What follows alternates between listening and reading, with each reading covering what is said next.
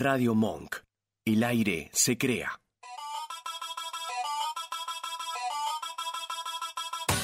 Esto es Roja y Rescate. Otra vuelta a tus ideas.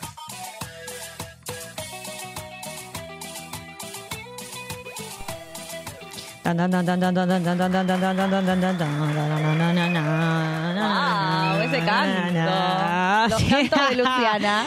Bueno, bueno, bueno, así arrancamos este programa. Pasaron tres minutos de las 10 de la noche y bueno, arrancamos un nuevo rosca y rescate eh, dual, digamos, ¿no? Nos han dejado... Nos han dejado. Solari. El, el jueves pasado, que pasaron cosas también. Bueno, la verdad que yo estaba de vacaciones. Bueno, Eso puede empezar. Claro, encima No ya a- el jueves pasado no estuvimos porque la Yo señorita estaba fui. en Río de Janeiro. Estaba en Brasil, este, mucho chongo como nunca. Sí, no, la verdad me que imagino. no. La verdad que no, fui a descansar. Eh, no sé si ese tema. Sí, la Eh, verdad, señor, qué se le cayó el documento. Qué antiguo. Pero bueno, acá estamos. Acá estamos. Vos Acá estás está- bronceada Yo como estoy un poco bronceada eh, y además este, engripada también, pero Ah, estoy bien. bueno. Pero Bueno. estoy bien, había que venir a bancar porque si no... A bancar la parada, si no A iba a estar yo la sola como vieja loca en el micrófono, ¿Te que ya hablamos de esto, ¿no? De la esquizofrenia que no queremos que se dispare. No, A mí me da un poco de miedo, yo por eso estoy insistiendo, ¿viste? Que alguien venga, porque eh, Caro no está viniendo y eh, Maru, la Jesús, dice, Mentira. dice que está en Olavarría laburando. Yo eh, quiero pruebas, porque... Sí, que lo demuestre. Que lo demuestre, porque justamente hoy eh, vi a nuestro fan número uno, a Tiago, en Instagram, que sube no- una, una historia en Mar del Plata, después una historia con Maru y Ah, la coartada de Maru se empieza a caer. Bueno, bueno, ahí está. Mira, yo no lo vi, no estuve en Instagram. ¿Sabes qué? Para mí el hashtag es ¿Dónde está Maru? ¿Dónde está Maru? Maru se está haciendo la boluda para no venir. Che, Eso ¿dónde está la pasando. Opa. Encima Ok, ni siquiera está Tiago. ey, ey, ey, ¿Qué pasó? ¿Qué pasó? ¿Qué pasó? ¿Dónde está la bombacha? Escuché ¿Qué yo. bombacha? No sé, ¿De che, ¿dónde está la bombacha?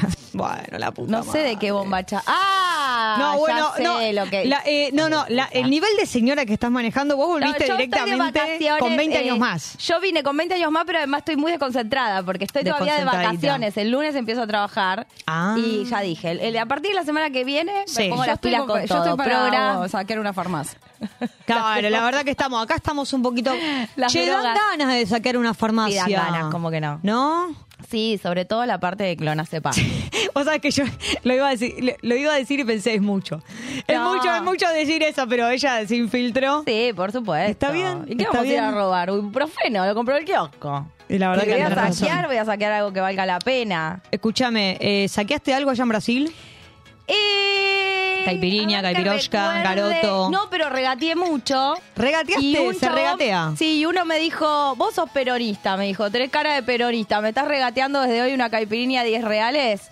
Y Pero bueno, pará, pará, sí, pará, le digo, pará. escuchame, hermano. ¿Pero el yo- chabón era argentino o era brasilero? No, brasilero. Y me decía Macri Gato cuando pasaba. Fue un amor. Macri gato. Un amor. Y me decía, vos sos peronista. Bueno, Te una de cal y te una de juro. arena. Un amigo me hice. Y la cuestión es que me la rebajó. Porque obviamente después pasaba y me decía, argentinas chamulleras. Y la verdad que bastante chamullera, porque ir a regatearle a uno que vende en la Y playa bueno, Soledad pero por, nos escúchame, mal ellos- paradas. Pero ellos tienen el dólar mejor que nosotros. Yo le dije, anda a venderle Apa, a otro. pará, pará, pará, escúchame. ¿Cuánto, ¿Cuántos pesos argentinos una caipirinha ahí en la no, playa? tre- eh, 2.500 pesos.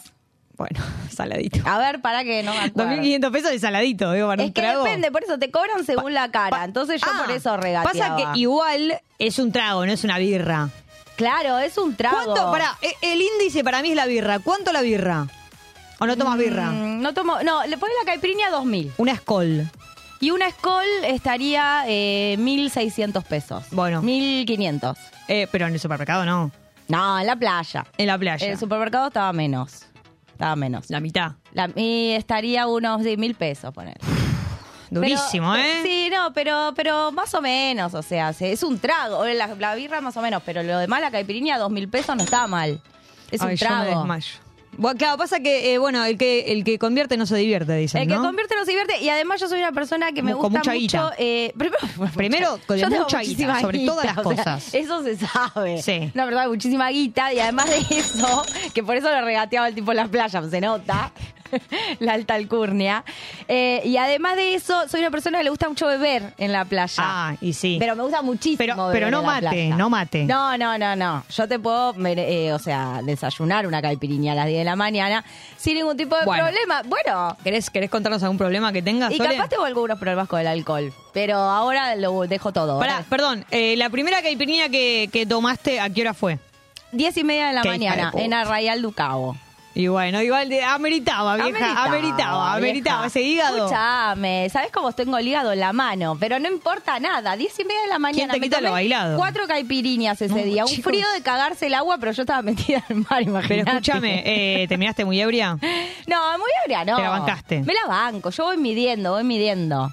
Pero eh, me gusta mucho beber en la, en la playa. Me parece que. ¿Para qué se va a la playa si no sabe beber? Eh, clave, no comiste pescado en la playa, decime. No, eso sí que Porque no. eh, para la gente que va a Brasil, esto es eh, el tip. No se come pescado No en la se playa come. porque después tres días vomitando. Sí, además te pasaban con los camarón, el camarón, Claro, el camarón. sol. Y eso, el camarón le da el sol todo el día. Desconfío de ese camarón. Sí. Desconfío muchísimo. Yo en Así que general no. no confío en los camarones. Es una No, cosa que en tengo general, yo. claro, no, es, son ricos. igual. Igual, a ver, obviamente, a mí que me tildan de hipocondríaca, o sea, Un poco me sí. tildan, imagínense que yo directamente no como pescado, ni en la playa ni en ningún lado, porque siento que voy a morir. Entonces, Claro.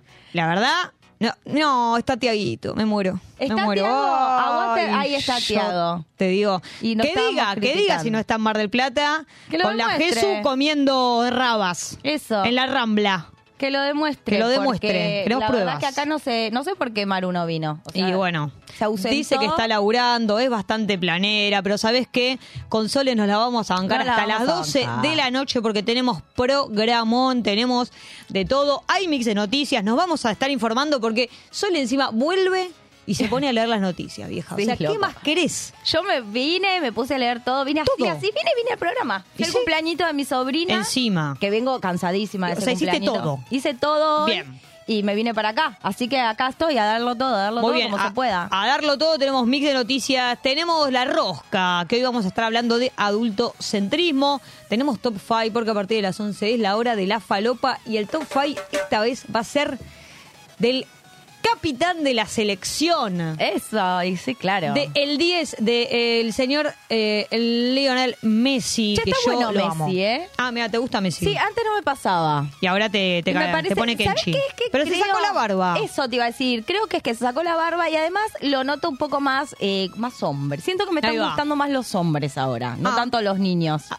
uy, que- Ent- Los niños mayor de edad, por favor. Ok, sí, sí, sí. Yo- eso de no, no, no recortes eso, no no recortes eso. No recortes eso, ese te estoy viendo. No lo quiero. Que la sacan de contexto. Por favor. Que digo, eh, Te gusta como más la ahí. cosa más hombre, cuando veo que el tema está un poco más maduro, ya Ahí eso va. me empieza a gustar. Porque Ahí los va. tipos, la verdad, está imposible el tema. Entonces, Y pero con Messi dan ganas, con che. Messi dan ganas. Aparte es un tipo eh, que quiere mucho a su mujer, Tipazo, que la tipazo. respeta. Bueno, vamos por ahí. Vamos con Messi, vamos a tener top 5 de Messi, vamos a tener columna de quién les habla. Teatro en criollo, les voy a estar contando un poco de qué va Antígona.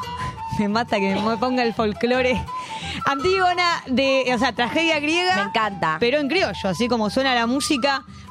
Para que, nada, para relajar y contarla un poquito más más descontracturada, ¿no? Ah, para para que llegue, entienda, para, que, se entienda, más, porque viste, te pones a leer y dice, oh, Zeus, y decís, ¿qué chota está diciendo acá? Bueno, Claro. yo ya, ya, ya la leí, y así que te la voy a, te la voy a resumir, y como siempre cerramos con la Google Llama. Donde vamos a improvisar poesía a partir de las búsquedas de Google. Yo voy a tener que hacer una limpieza porque todas mis búsquedas son de farmacia, de enfermedades, de qué pasa. Qué raro. No, y bueno, porque Manden sus búsquedas, que porque manden la sus verdad búsquedas, es sí, que la- estamos porque la verdad que las mías búsqueda. no, no dan ganas, che. Sí, la mía tampoco. Tenemos mensajito, veo. Yo Ah. quiero saber qué nos dice la gente, Sole. Escúchame, dice Tiago primero que nada, dice, llegué de Mar del Plata a la tarde. Mm, tra- ¿habrá- ¿Habrá traído alfajores? Estoy en mi casa acompañando al dúo dinámico. Vamos, Tiago. Tiago. Muy bien, Tiago. Qué hombre, Tiago. Qué hombre, Tiago, no como tu mujer, que ni siquiera se ausentó Sí. sin aviso. De repente hoy Sin tenía que aviso. trabajar y encima ni siquiera aparece. Después tengo Jessy, hola Jessy, que dice que está jugando River. ¿Está jugando River? Eh, ¿Otra vez no jugó el domingo? ¿Cuántas veces juegan? Que descansen esos muchachos. Claro, ¿cuánto juega? ¿Cómo va River? Bueno, ojalá que ganen igual. 0 a 0 River, ¿eh? 0 vieja. a 0 River, mi equipo, quiero decir. ¿Todo tu equipo? ¿Vos sos de Sí, River? yo soy de River. Mirá, de hecho, en un momento bueno. de la vida me había agarrado medio que iba a la cancha todo. Ah, mira. Sí, sí, sí, no sé. Ahí. en realidad. Bueno, por eso, como eh, vos acabamos de decir, sos millonaria. Porque yo soy millonaria. Sos chicos, la por favor. millonaria. Muy bien, tenemos programa hasta las 12 de la noche. Te vamos a estar acompañando y esperamos que nos acompañes, que nos Sí, por hagas el favor. aguante. Que mira, mirás el partido, pero en mute, porque la verdad que los relatores no dan ganas. Nos escuchás acá a nosotras y ahora nos vamos a escuchar un tema de la, la One, de Lali Yegua. Eso.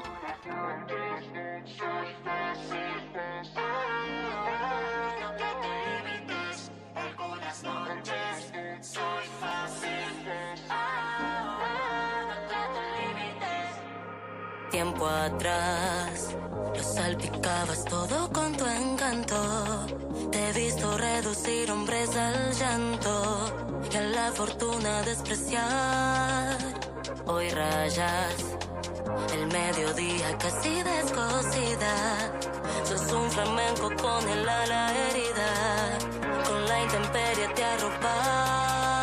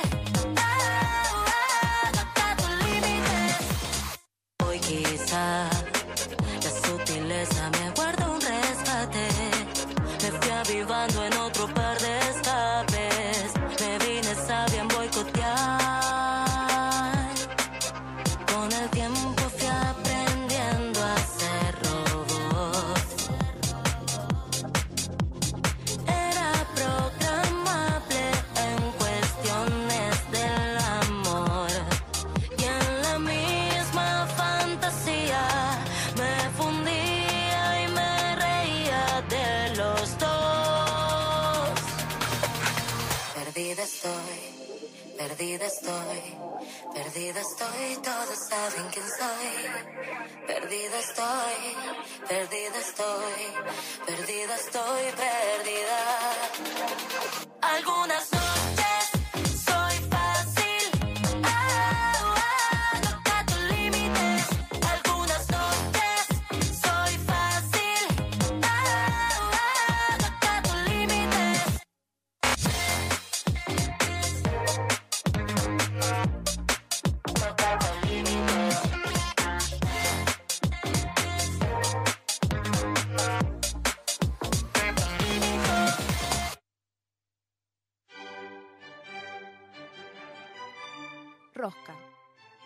De darle vueltas, vueltas, vueltas y vueltas a un asunto y llegar a muchos lugares.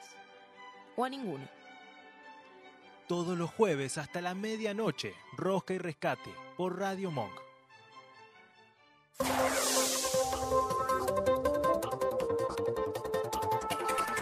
Pasaron 15 minutos de las 10 de la noche y arranca el segundo bloque de este programa y vamos directo a las noticias, porque pasó de todo encima que la semana pasada no estuvimos.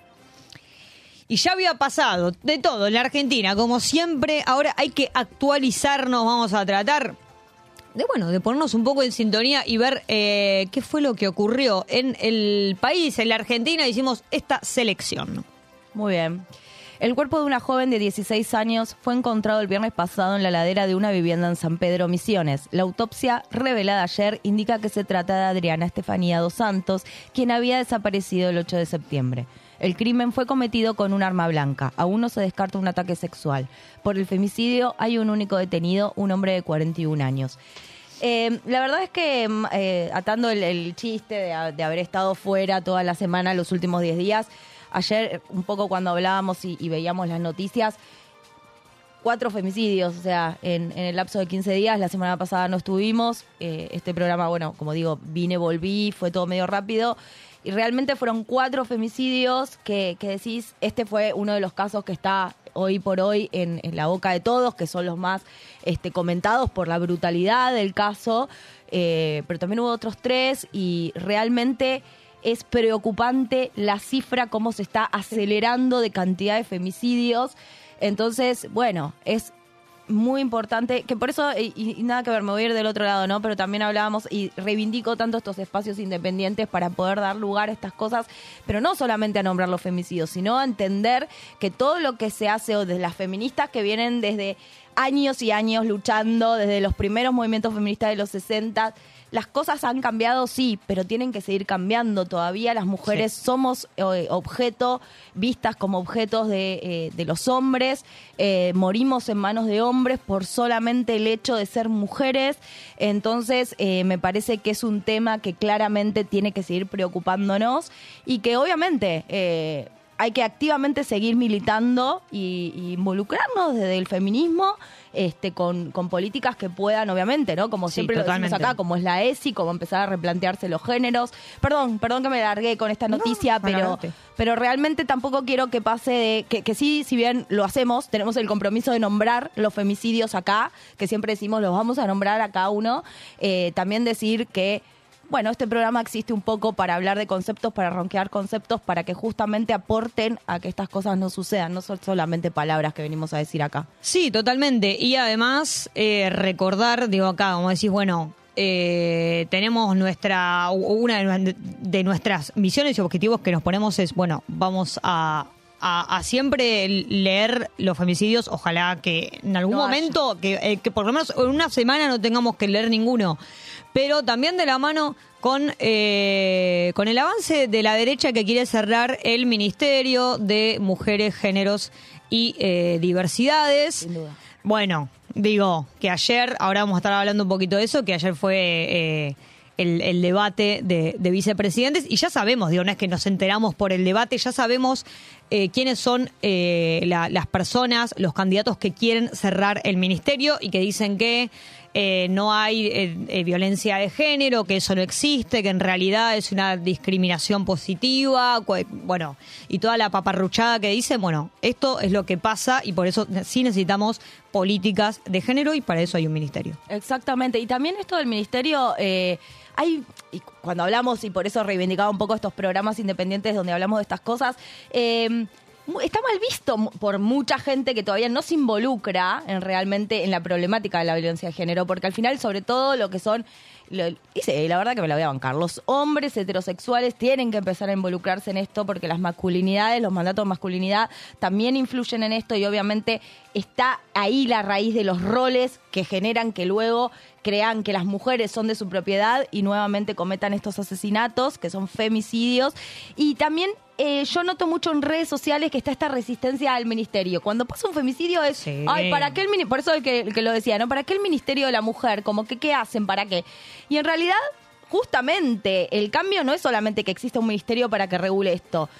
Tenemos que pensar que esto va más allá, tiene que ver con una cuestión cultural, de conceptos, de percepción de roles, que tenemos que todos trabajar para eso. No es solamente que porque exista un ministerio se van a terminar los femicidios, pero justamente la necesidad que ese ministerio exista es para que poder justamente cumplir con los derechos de igualdad de género y que se sigan promoviendo cuestiones educativas y de cultura que internalicen a los distintos estratos de la sociedad para que sepan que es una cuestión social Sí, sí, esto, no es una cuestión solamente que lo dirige un ministerio y nada más. Entonces, bueno, sí, la verdad que es una lucha y ojalá que que nada, que, las, que podamos seguir a través del, femi- del feminismo eh, logrando más igualdad de derecho para todos y todas, porque el feminismo no es derecho de las mujeres, es de todos y eso es lo que tienen que entender. Cuando hablamos de feminismo, hablamos de igualdad de derechos para todos. Totalmente, muy bien. IVA e impuesto a las ganancias. La AFIP puso en marcha el programa Compre sin IVA para la devolución del 21% de las compras con débito de productos de la canasta básica. La medida beneficia a más de 20 millones de personas.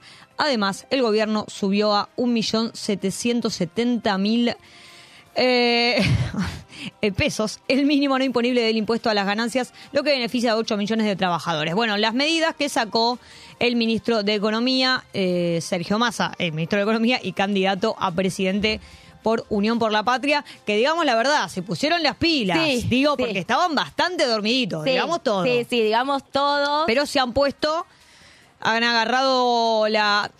A ver, iba a decir han, han agarrado la pala, pero no, no, no, creo en realidad que antes no estaban laburando, sino había que ver para dónde estaban mirando y ahora es como, bueno, che, las medidas para la gente... eh, para la gente trabajadora, para la gente que, por ejemplo, digo, este, este, mm, esta medida del impuesto a las ganancias que lo que fue, lo que hizo fue modificarla y eliminó la cuarta categoría. Exacto. Entonces, lo, lo que hace esto, que el, el mínimo no imponible eh, suba a casi 2 millones de pesos, digo, para, para, no, pagar, para no pagar ganancias, porque antes...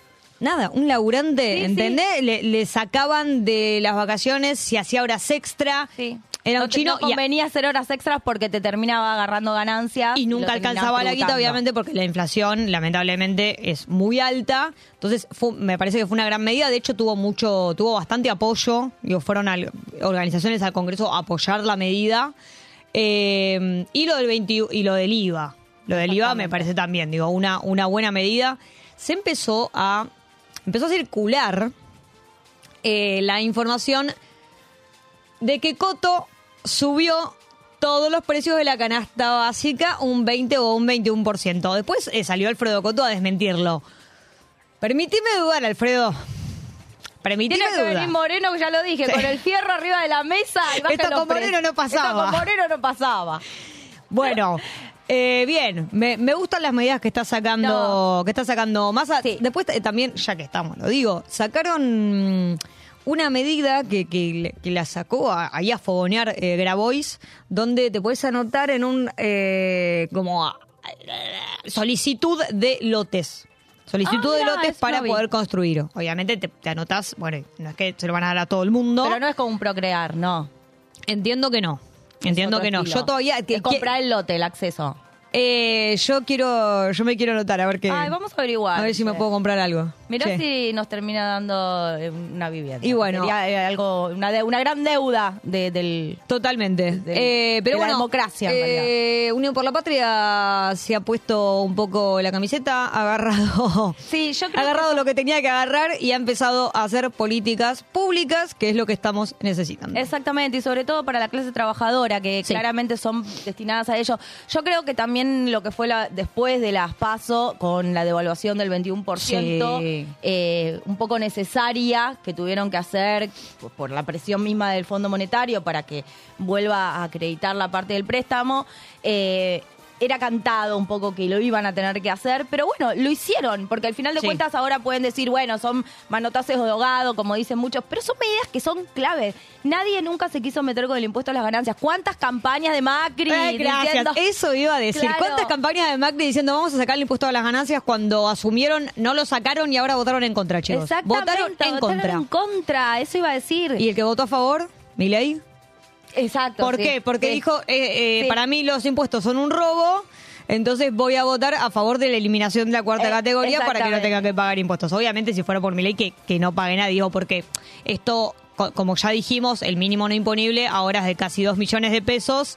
Entonces, obviamente, alcanza a un sector de la sociedad, pero es el sector, obviamente, más pudiente y que son la minoría. Sí, tal Que en cual. general son jubilaciones de privilegio, no sé, viste, como gente que, que tiene la papota. Claro, exactamente. No, pero Y me bueno. parece que son eh, políticas muy piolas, más allá de lo que pueden decir. Creo que está haciendo este, un buen impulso. Vamos a ver qué sucede después de las elecciones. Eh, bueno, vamos a ver. ¿viste? también la che. Suspendieron un poco el análisis del presupuesto, o sea, quedaron ahí de acuerdo con mi ley, más en mi ley. Rarísimo Rarísimo eso. todo. Rarísimo eso. Pero bueno, ya, hablar, ya tendremos un Sí. programita destinado a política y a cuestiones antes de las elecciones. Así que avancemos, pero buenas políticas, vamos, vamos. Bien, Agustín Rossi, Victoria Villarruel, Luis Petri, Florencio Randazzo y Nicolás del Caño participaron del primer cruce televisivo de la campaña electoral en el programa Dos Voces. Los temas a debatir fueron economía, inflación y trabajo, rol del Estado y conflictividad social y política de seguridad, defensa y justicia. Bueno, poco veníamos hablando de esto. Sí. Eh, yo lo- no lo, bueno, como saben, como creo que soy una persona pudiente, estuve fuera Sí, del vos país. tenés mucha. Che, vos al impuesto a las ganancias vos seguís pagando, me imagino. Por supuesto, Y sí, era obvio.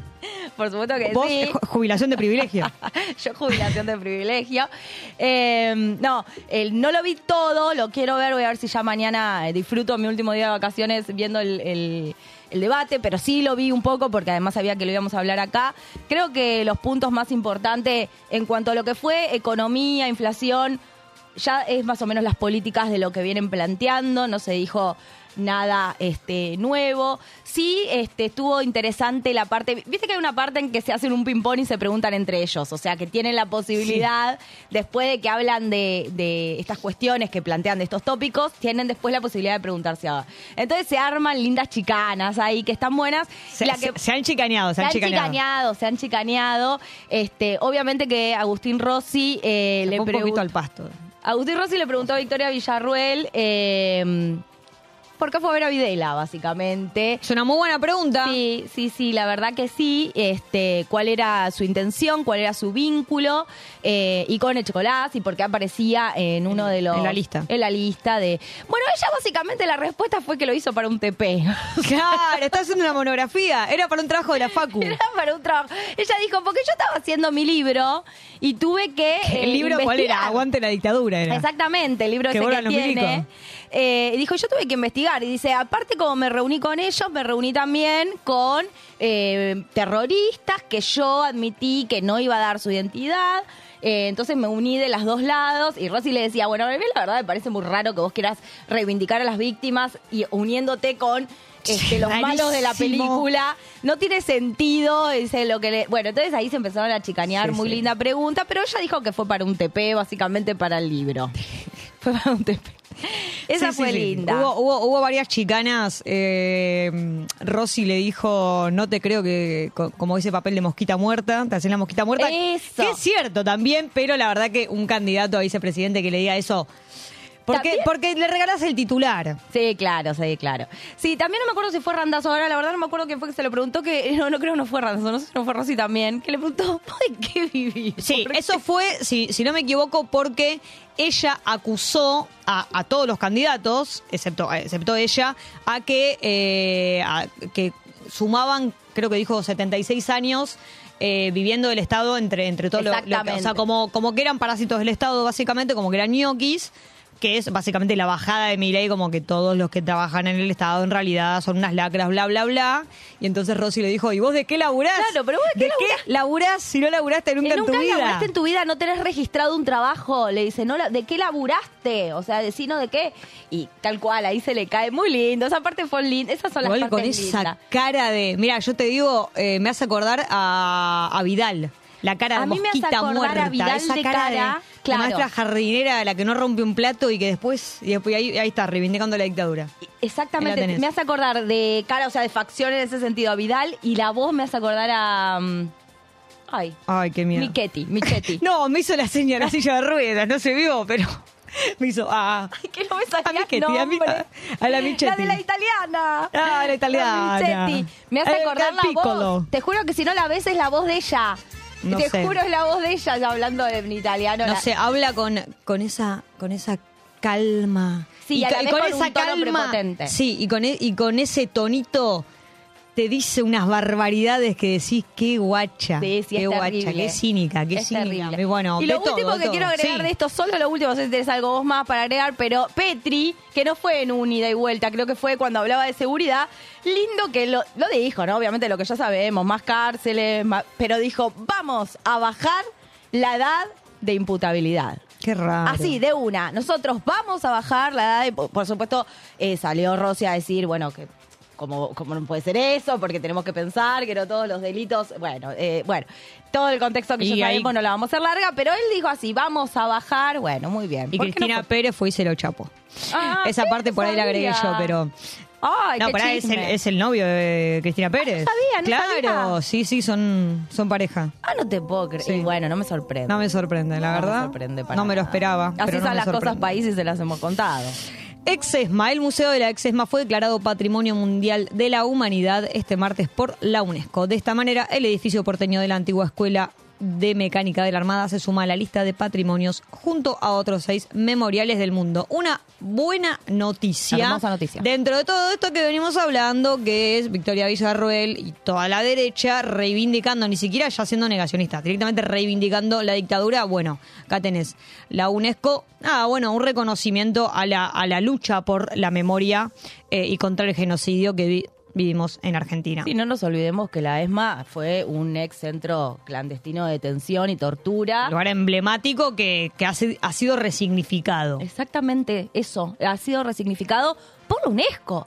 Entonces, ¿cómo, qué, qué importante es esta noticia Sí. en este momento? Una buena. Una buena. Una, una buena. Una buena. Una. Y aparte que a la gente le gusta lo que dice el mundo de nosotros, ¿viste? Que le encanta, bueno, ahí está, la gente está diciendo que, que sí, tuvimos una dictadura que fue sangrienta y que fue un desastre, pero Muy bueno. bien. Reconocimiento. Muy bien.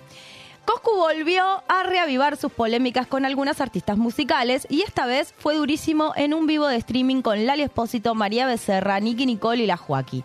Las tildó de caretas por la forma en la que se refirieron a él tras las devoluciones que dio sobre los trabajos discográficos de las cantantes. A mí no me gusta el puterío, yo no vivo del puterío, remarcó Coscu con su habitual estilo. ¿Qué mal me cae? Su habitual estilo. ¿Cuál es el habitual ¿Qué estilo? mal me cae este pelotudo? O sea, A mí me cae bastante como, como el ojete. A mí me cae mal. La verdad nunca vi un, vi un stream de él, pero... No, yo vi el video este en el que l- básicamente lo que salió a, a decir es que él reacciona a canciones, bueno, en este caso de, de Nicky Nicole, de Lali y de un montón de otros artistas. Mm. El tema es que cada vez que reacciona a uno de una mujer como que se le, se le escapa un poquito ahí la misoginia, el machismo y duda de, digo, como que siempre pone en duda algo, ¿no? Eh, con María Becerra dijo que a esta barra seguro que no la escribió ella, es buenísima, no sé qué, y fue como, ¿por qué? ¿Entendés? ¿Por qué? Bueno, Porque de es esta manera eh, también había dicho de Nicky Nicole que no le gustaba una parte de cierta canción, eh, de la Joaquí no, no sé si está checado, pero dicen que había dicho como, como bueno, como que la Joaquín estaba ahí en Got Talent de jurado, como medio que puso en duda eso. Y eh, bueno, y las pibas salieron a darle, ¿entendés? Como, ¿qué te pasa? Se defendieron y él se ofendió. Se ofendió y salió a hacer un, streaming diciendo como, bueno, yo reacciono y, y eso también básicamente de- dejó, viste, cuando insinuás Sí. que las reacciones de, de él, de Coscu, eh, hacía que, que, bueno, que tuviesen más repercusión y que no sé qué, y que cuando, y que se dice que todo es lindo, ahí se callan la boca, pero si dice una cosita, son unas caretas porque lo salen a criticar. Uy, qué pesado. Qué pesado. Vos sabés que yo vi un tweet pesado. que decía, porque la Joaquín encima va a sacar un nuevo CD, un nuevo Claro. disco CD antiguo. Un nuevo, sí, un, un disco de pasta. un VHS, un nuevo CD, un nuevo disco. Eh, y ella hizo como una movida de marketing de voy a contestar la Coscu, pero en realidad era para decir que sacaba el nuevo disco. Y Coscu hizo un tweet que decía algo así, palabras más, palabras menos, no me acuerdo exacto, pero era como si yo no hubiera eh, reaccionado. Eh, igual, o gracias a que yo reaccioné, ahí iban a recién a escuchar tu disco, si no, no lo iba a escuchar nadie, algo así. ¡Oh! Eso fue un algo así, palabras más, palabras menos, o sea, Bueno, bueno. Igualmente, si yo no hubiera reaccionado, nadie lo va a escuchar. Una cosa así. Obvio, porque nadie tiene talento. Es solo que Coscu nombra gente que no hace nada y por eso le- los seguidores van. Dejate de ¿Qué joder. hace, boluda? Él eh, No se entiende, reacciona a cosas. reacciona o sea, a cosas. prende la cámara y es streamer. Claro. Qué sé yo, nada. Sin menospreciarlo, pero es como. Son artistas, boludo. ¿Qué, Claro. qué te pasa? ¿Qué te pasa, Coscu? No, y aparte- ¿Vos y cuántos más? A ver, hay una realidad. Uno puede tener una opinión buena, negativa, positiva, sea mujer, sea varón. En eso lo entiendo. Pero en realidad él lo que hace es. Eh, O sea, abanderarse en eso de yo opino bien o mal porque no me gusta y opino mal, cuando en realidad siempre se da el común denominador que opina mal cuando son mujeres. Exactamente. Entonces, sí me parece que hay algo ahí donde hay un machismo que él no está este, pudiendo Reconociendo. reconocer. No está pudiendo reconocer, así que, Coscu, Te mandamos un besito. Te mandamos un besito. Dos besitos porque traes mucha plata. Muy bien. Miguel Granados y Messi. Lionel Messi fue entrevistado por Miguel Granados en Miami en una charla súper descontracturada donde el 10 habló de cómo es su día a día en Estados Unidos, el sueño de volver al fútbol argentino y qué hará cuando se retire de su carrera. ¿Cómo lo quiero a Messi? Ay, sí, me encantó. Yo la vi, che. Yo lo quiero Me encantó. boludo. Dijo que él se hacía las tostadas con el, el chocolate a la mañana. Yo Con imagino- chocolate. Creo que era chocolate. Yo me imaginaba que, viste, Messi. Sí. O sea, te des- Un suena el despertador y tenés a alguien al lado para que apagarte el despertador. O sea, como que todo era servicio. Claro. Pero no, parece que él se levanta, se hace las tostadas.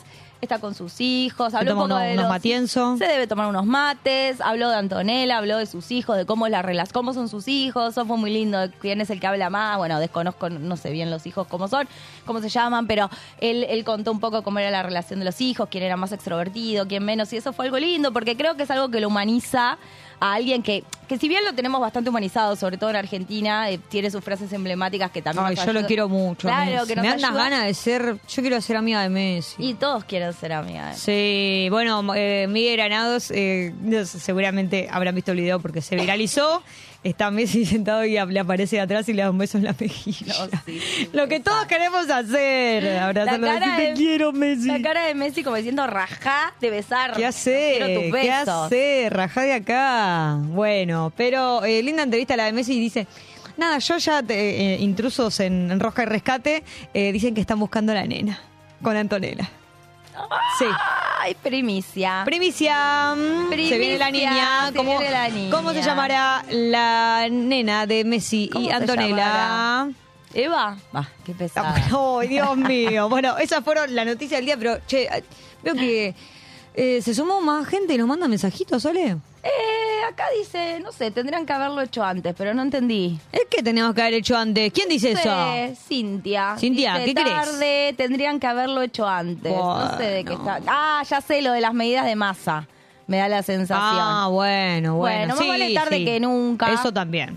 Bueno. Así que acá estamos. Bueno, muy- mm, eh, con esto terminamos por las noticias del día de hoy. Recuerden que estamos hasta las 12 de la noche. En el próximo bloque vamos a estar rosqueando un poco sobre el adultocentrismo. Así que quédate ahí, bueno, me gusta, manda mensajito y nos vamos a escuchar un lindo tema de Voz y Residente, el nuevo. Me encanta. Problema cabrón.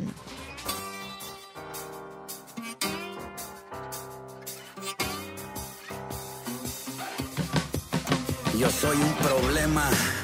Desde que nací yo soy un problema. Conmigo están en el horno. Si el diablo me toca se quema. Soy un problema. Un problema que se descontrola. Juego a la ruleta rusa con dos balas en la pistola. Soy un problema. Un problema desde la edad temprana. A los 10 años me encerraron en un cuarto sin ventana por 20 semanas. Soy un problema. Un problema sin resolver. Mi cabeza es como una boca sin lengua. Nadie la puede entender. Soy un problema. El problema más grande de este recinto.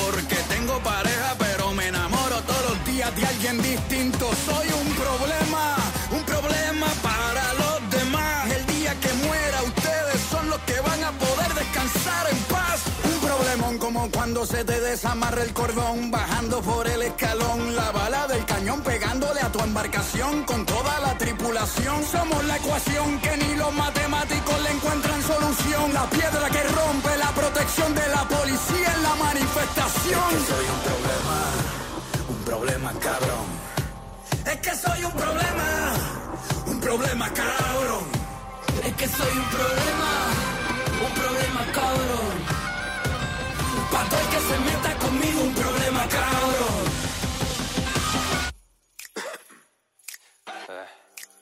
Yo soy un problema, difícil de lidiar. Uno de esos problemas que no vas a olvidar. No sé qué me espera y no sé de esperar, pero engañé a todos en este lugar. Tengo el diablo en la cama, dice que me aman, pero si con mi alma la quieres comprar. Es que somos un problema y eso no te cierra. Un problema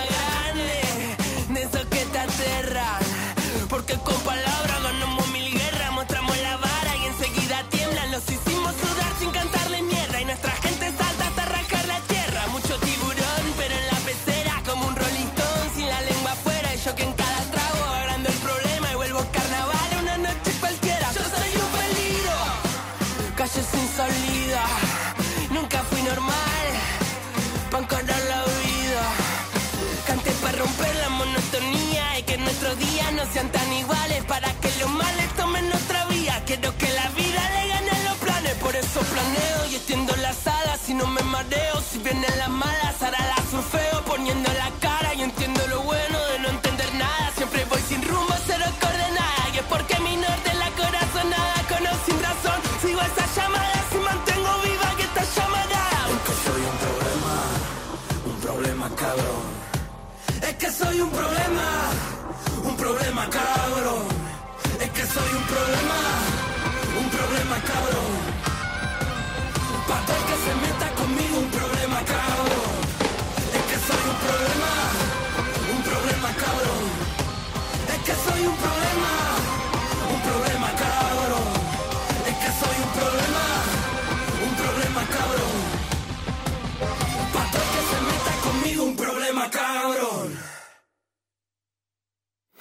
También rosqueamos por YouTube.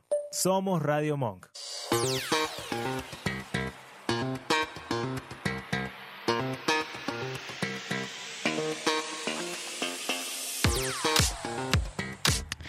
Muy bien, volvemos para arrancar la rosca y para eso vamos a retomar algo que sí pasó la semana pasada, que tuvo revuelo la semana pasada en el programa de Marcelo Tinelli en el Bailando 2023.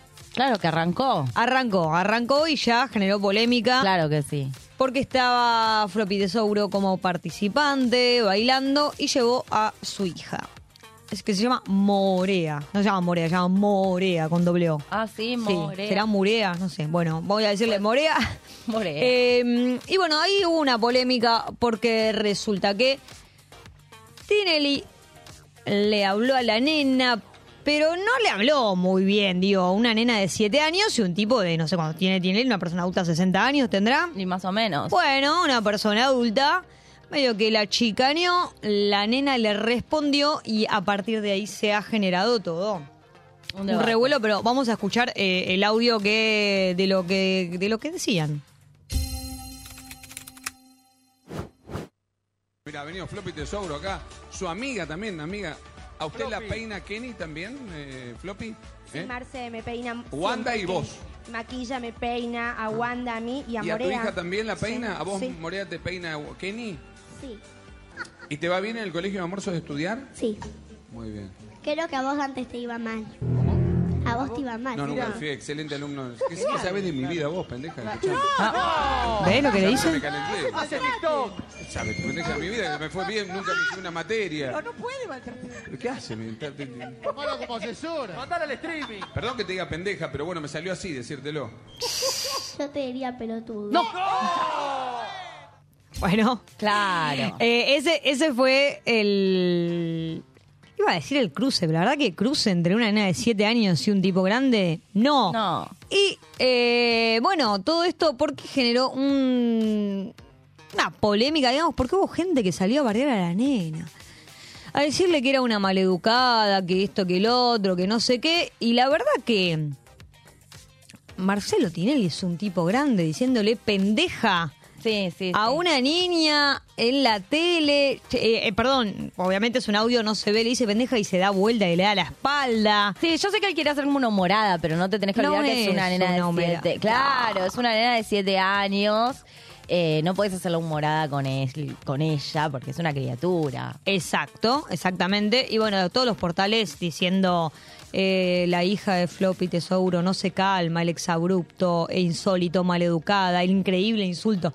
Como, o sea, poniendo el foco en lo que le dijo la, La nena, nena. y corriendo eh, la- el foco de atención justamente de lo que hizo Tinelli. Claro, lo importante es acá, y seguramente, esto digo seguramente porque no vi esto, pero estoy segurísima que habrán dicho todo eso de la nena para atacar a la madre, de cómo educa a la madre a la nena. Estoy segura, porque siempre es más fácil echarle la culpa a la mina este y no ver que en realidad fue una provocación y fue algo que no estaba bueno porque se pone a la par o hacer una, un pase de comedia. Porque entiendo que él por ahí se puede justificar con eso de que no, no va a agredir una nena de 7 años, pero quiere hacer un pase de comedia siendo agresivo. Sí, pero con una siempre criatura que hizo no lo tiene nada mismo que ver. para mí durante todos sus programas, cuando hacía el show de Video Match eh, en los 90, o sea, de- y el bailando y en todos sus programas, de un poco delirar a sus invitados y que no importaba lo que le dijera, que se la tenía que Que bancar. claro, exacto. eh, Quiere siempre hacer ese bardeando. Y, ahora lo sigue haciendo en el 2023, que ya no, no es gracioso, y encima con una niña. No, por eso, por eso digo. cual- es- Bueno, por eso hoy la rosca es el adultocentrismo. ¿Sí? exactamente. Vamos a arrancar diciendo un poco qué es, ¿no? ¿Qué- ¿De qué hablamos cuando hablamos de adultocentrismo? Es una situación de desigualdad de poder por edad que está instalada en la sociedad. desigualdad de poder, claramente, digo. Eso, siempre hay una desigualdad de poder entre un, una. Ni siquiera una persona, o sea, bueno, sí, una persona menor de edad, pero sobre todo en la infancia, en la niñez, eh, con una persona adulta, ¿sí? Eh, tener más edad en nuestra sociedad equivale a tener mayor jerarquía. Y aunque esto es paradójico eh, por la existencia de la gerontofobia, esto se sabe, ¿no? Que a partir de cierta edad sos un viejo, no vales nada. Eh, eso es como un poco la otra cara de, de la moneda, pero parece que la verdad sobre la vida y la legitimidad social eh, solo, solo está cuando es una edad productiva, ni para cuando somos niñas, ni para cuando somos viejes. Y esto lo explica muy bien este audio de Los Simpsons, que es espectacular. Qué duro es ser niño. Nadie te hace caso. Qué duro es ser viejo, nadie te hace caso. Soy hombre blanco, edad 18 a 49. Todo el mundo me hace caso sin importar lo tontas que sean mis propuestas. Chicles y nueces. Ay, qué rico. Completamente. Tal Completamente, es así. Tal Eh, cual. eh, yo, o sea, cuando, cuando leí esto, estaba leyendo, bueno, nada, la definición de autocentrismo y dije, ¡ah! ¿Qué es esto? Los Simpsons lo ejemplifica como siempre eh, en un capítulo. Bueno, y vamos a hablar de, de dónde viene un poco el autocentrismo, ¿no? Porque ahora, digo, se está empezando a hablar, es un... eh, mira, no sé si es, creo que un eh, neologismo o por lo menos... Si existía de antes, ahora se está poniendo un poco en debate, se está empezando a problematizar y a hablar un poco de esto. Sí, que es normal, ¿no? Porque también se está dando lugar a los derechos más del niño, se está Exactamente. más, entonces viene la otra contracara, que es el adultocentrismo. Claro, y lo que estuve investigando un poco es que eh, dicen que la infancia, considerada infancia, antes no existía, ¿no? En la Edad Media las niñeces eh, no tenían un estatuto propio, eran como adultos en miniatura. O sea, como que no había esa diferencia de, che, mira, esta persona obviamente a los ocho años entiende eh, ciertas cosas o entiende las cosas de cierta manera o como hay cosas... Era como algo, que- por ahí mira la mierda, medio filosófico, Sí, a ver. pero era como algo de que falta, no estaba completo, era una persona que aún no estaba completa, o sea, tenía que ser adulto, no No, eran considerados adultos en miniatura. O sea, no se tenían en cuenta que los niños, eh, claro, cognitivamente Ah, empiezan a aprender distintas cosas, tenían claro. como el mismo rango que un adulto. Claro, adultos en Los miniatura. derechos y obligaciones. Ah, rarísimo. Bueno, la idea de infancia no existía. Eh, esto, no se consideraba que en los primeros años de vida una persona merecieran especial atención. Era, ter- era Ah, no, terrible. claro, claro, claro. Eh, acá dice, de hecho, los cuentos infantiles también son un género literario de, o sea, relativa novedad, ¿no? Bueno, nosotros ya, ya los conocíamos, obviamente, pero estamos hablando de, comparando con, por ejemplo, la Edad Media.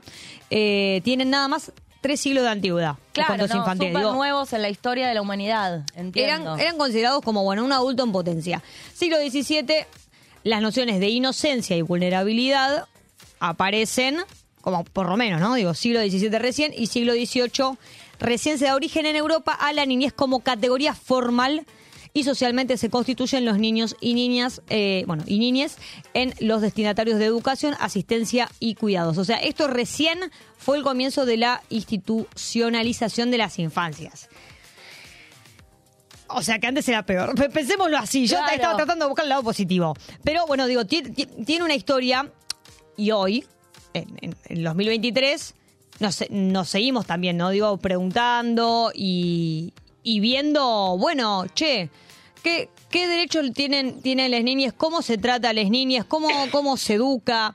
¿Qué importancia se les da? ¿Cómo se los escucha? ¿Se los escucha? Porque todavía hay frases acá mando yo, eh, lo vas a hacer porque lo digo yo, porque yo soy tu madre, porque soy tu padre, ¿qué vas a hacer vos a tu edad? Como descalificando cualquier cosa que diga, eh, que, que- que pueda decir un, un niñe. Pero los niños tienen derechos, digo, Claro que sí. tienen derechos. Vamos a hablar un poco de cuáles son esos derechos, ¿no? Bien, sí, yo estuve revisando un poco para, si bien creo que medianamente conocemos todos los derechos del niño, sabemos que en el año 1989, si mal no recuerdo, sí, en 19 1989, en la Asamblea General de las Naciones Unidas, se estableció por la Convención de los Derechos del Niño, donde justamente lo que esto implicó que exista universalmente reconocido estos derechos Claro. y que se le dé importancia obviamente universal. De hecho, en la escala jurídica en todas las naciones, primero está este, los derechos humanos y los derechos del niño. Eh, sí, reconfirmo, fue en el 89. Y básicamente para nombrar eh, rápidamente algunos de los derechos que, que esta, eh, esta convención establece, eh, son el derecho a la igualdad, donde obviamente todos tenemos derecho, todos los niños tienen derecho a las mismas oportunidades, a no ser discriminados, ya sea por raza, religión, género, discapacidad, nacionalidad, etcétera. Obviamente derecho a la vida de la supervivencia. Cuando hablamos de derecho a la vida, estamos hablando de los niños, porque no quiero que ahora Sí, sí, sí, sí. niños nacidos, sí, Nacidos, por sí, favor. Afuera del Este, vientre. Porque si no, claro, claro, niños, niños, eh, que tienen derecho obviamente a vivir, a estar protegidos contra cualquier forma de violencia, abuso y demás, explotación. Eh, tienen derecho a la salud, obviamente, tienen que tener... Hay una, una realidad, eh, que esto, perdón que me corte justo en el medio, pero porque a veces damos por sentado algunas cosas. Y acá siempre lo que buscamos en este programa es como volver a, a especificar. Los derechos del niño existen para eh, garantizar el bienestar, el desarrollo y la protección del niño, no solamente por parte del país y del adulto responsable, sino del Estado. Y como dije, es una cuestión universal. Todos tenemos que cooperar para estos derechos sean eh, garantizados en los niños. Entonces. Por, perdón que me corte en el medio, después voy a decirme cuando me escuche así porque no lo dije al final, pero quería, eh, que- viste, uno a veces eh, quiero entender lo que implica, porque uno empieza a leer como derecho a la igualdad y queda como si nada, no, a ver, esto es una obligación Sí, sí, ¿qué- que como implica? como nación, como Estado tenemos, ¿no? Entonces, derecho a la igualdad, a la vida, a la salud, a la educación, por supuesto, derecho a la protección, a la recreación y al juego, derecho este, a la protección en situaciones de conflicto, que esto es muy importante también, que muchas veces... eh, en las situaciones de conflicto uno tiende a esto, ¿no? Como a desplazarlos y en realidad hay que ver de qué manera poderlos incorporar, ver cómo Claro. se sienten al respecto, tener un nivel de vida adecuado, sí, de acorde también a los ingresos de los padres, a la libertad de pensamiento, a la libertad de expresión, ¿sí? Esos son como los derechos más eh, reconocidos en los niños y que muchas veces con lo que vos decías del adultocentrismo, como ven son derechos muy simples, ¿eh? derecho a la participación, simples en que cuando lo tenés en un adulto, sí, yo tengo el derecho de sentarme acá en un micrófono, decir lo que pienso este, y, y de lo que siento, y sin embargo en un niño eso por lo general no está tan garantizado, ¿no? No, O no, sea, no, yo- no. Los adultos deciden muchas cosas por vos. Exactamente. Algunas, eh, algunas están bien porque sos un niño y no, y no podés.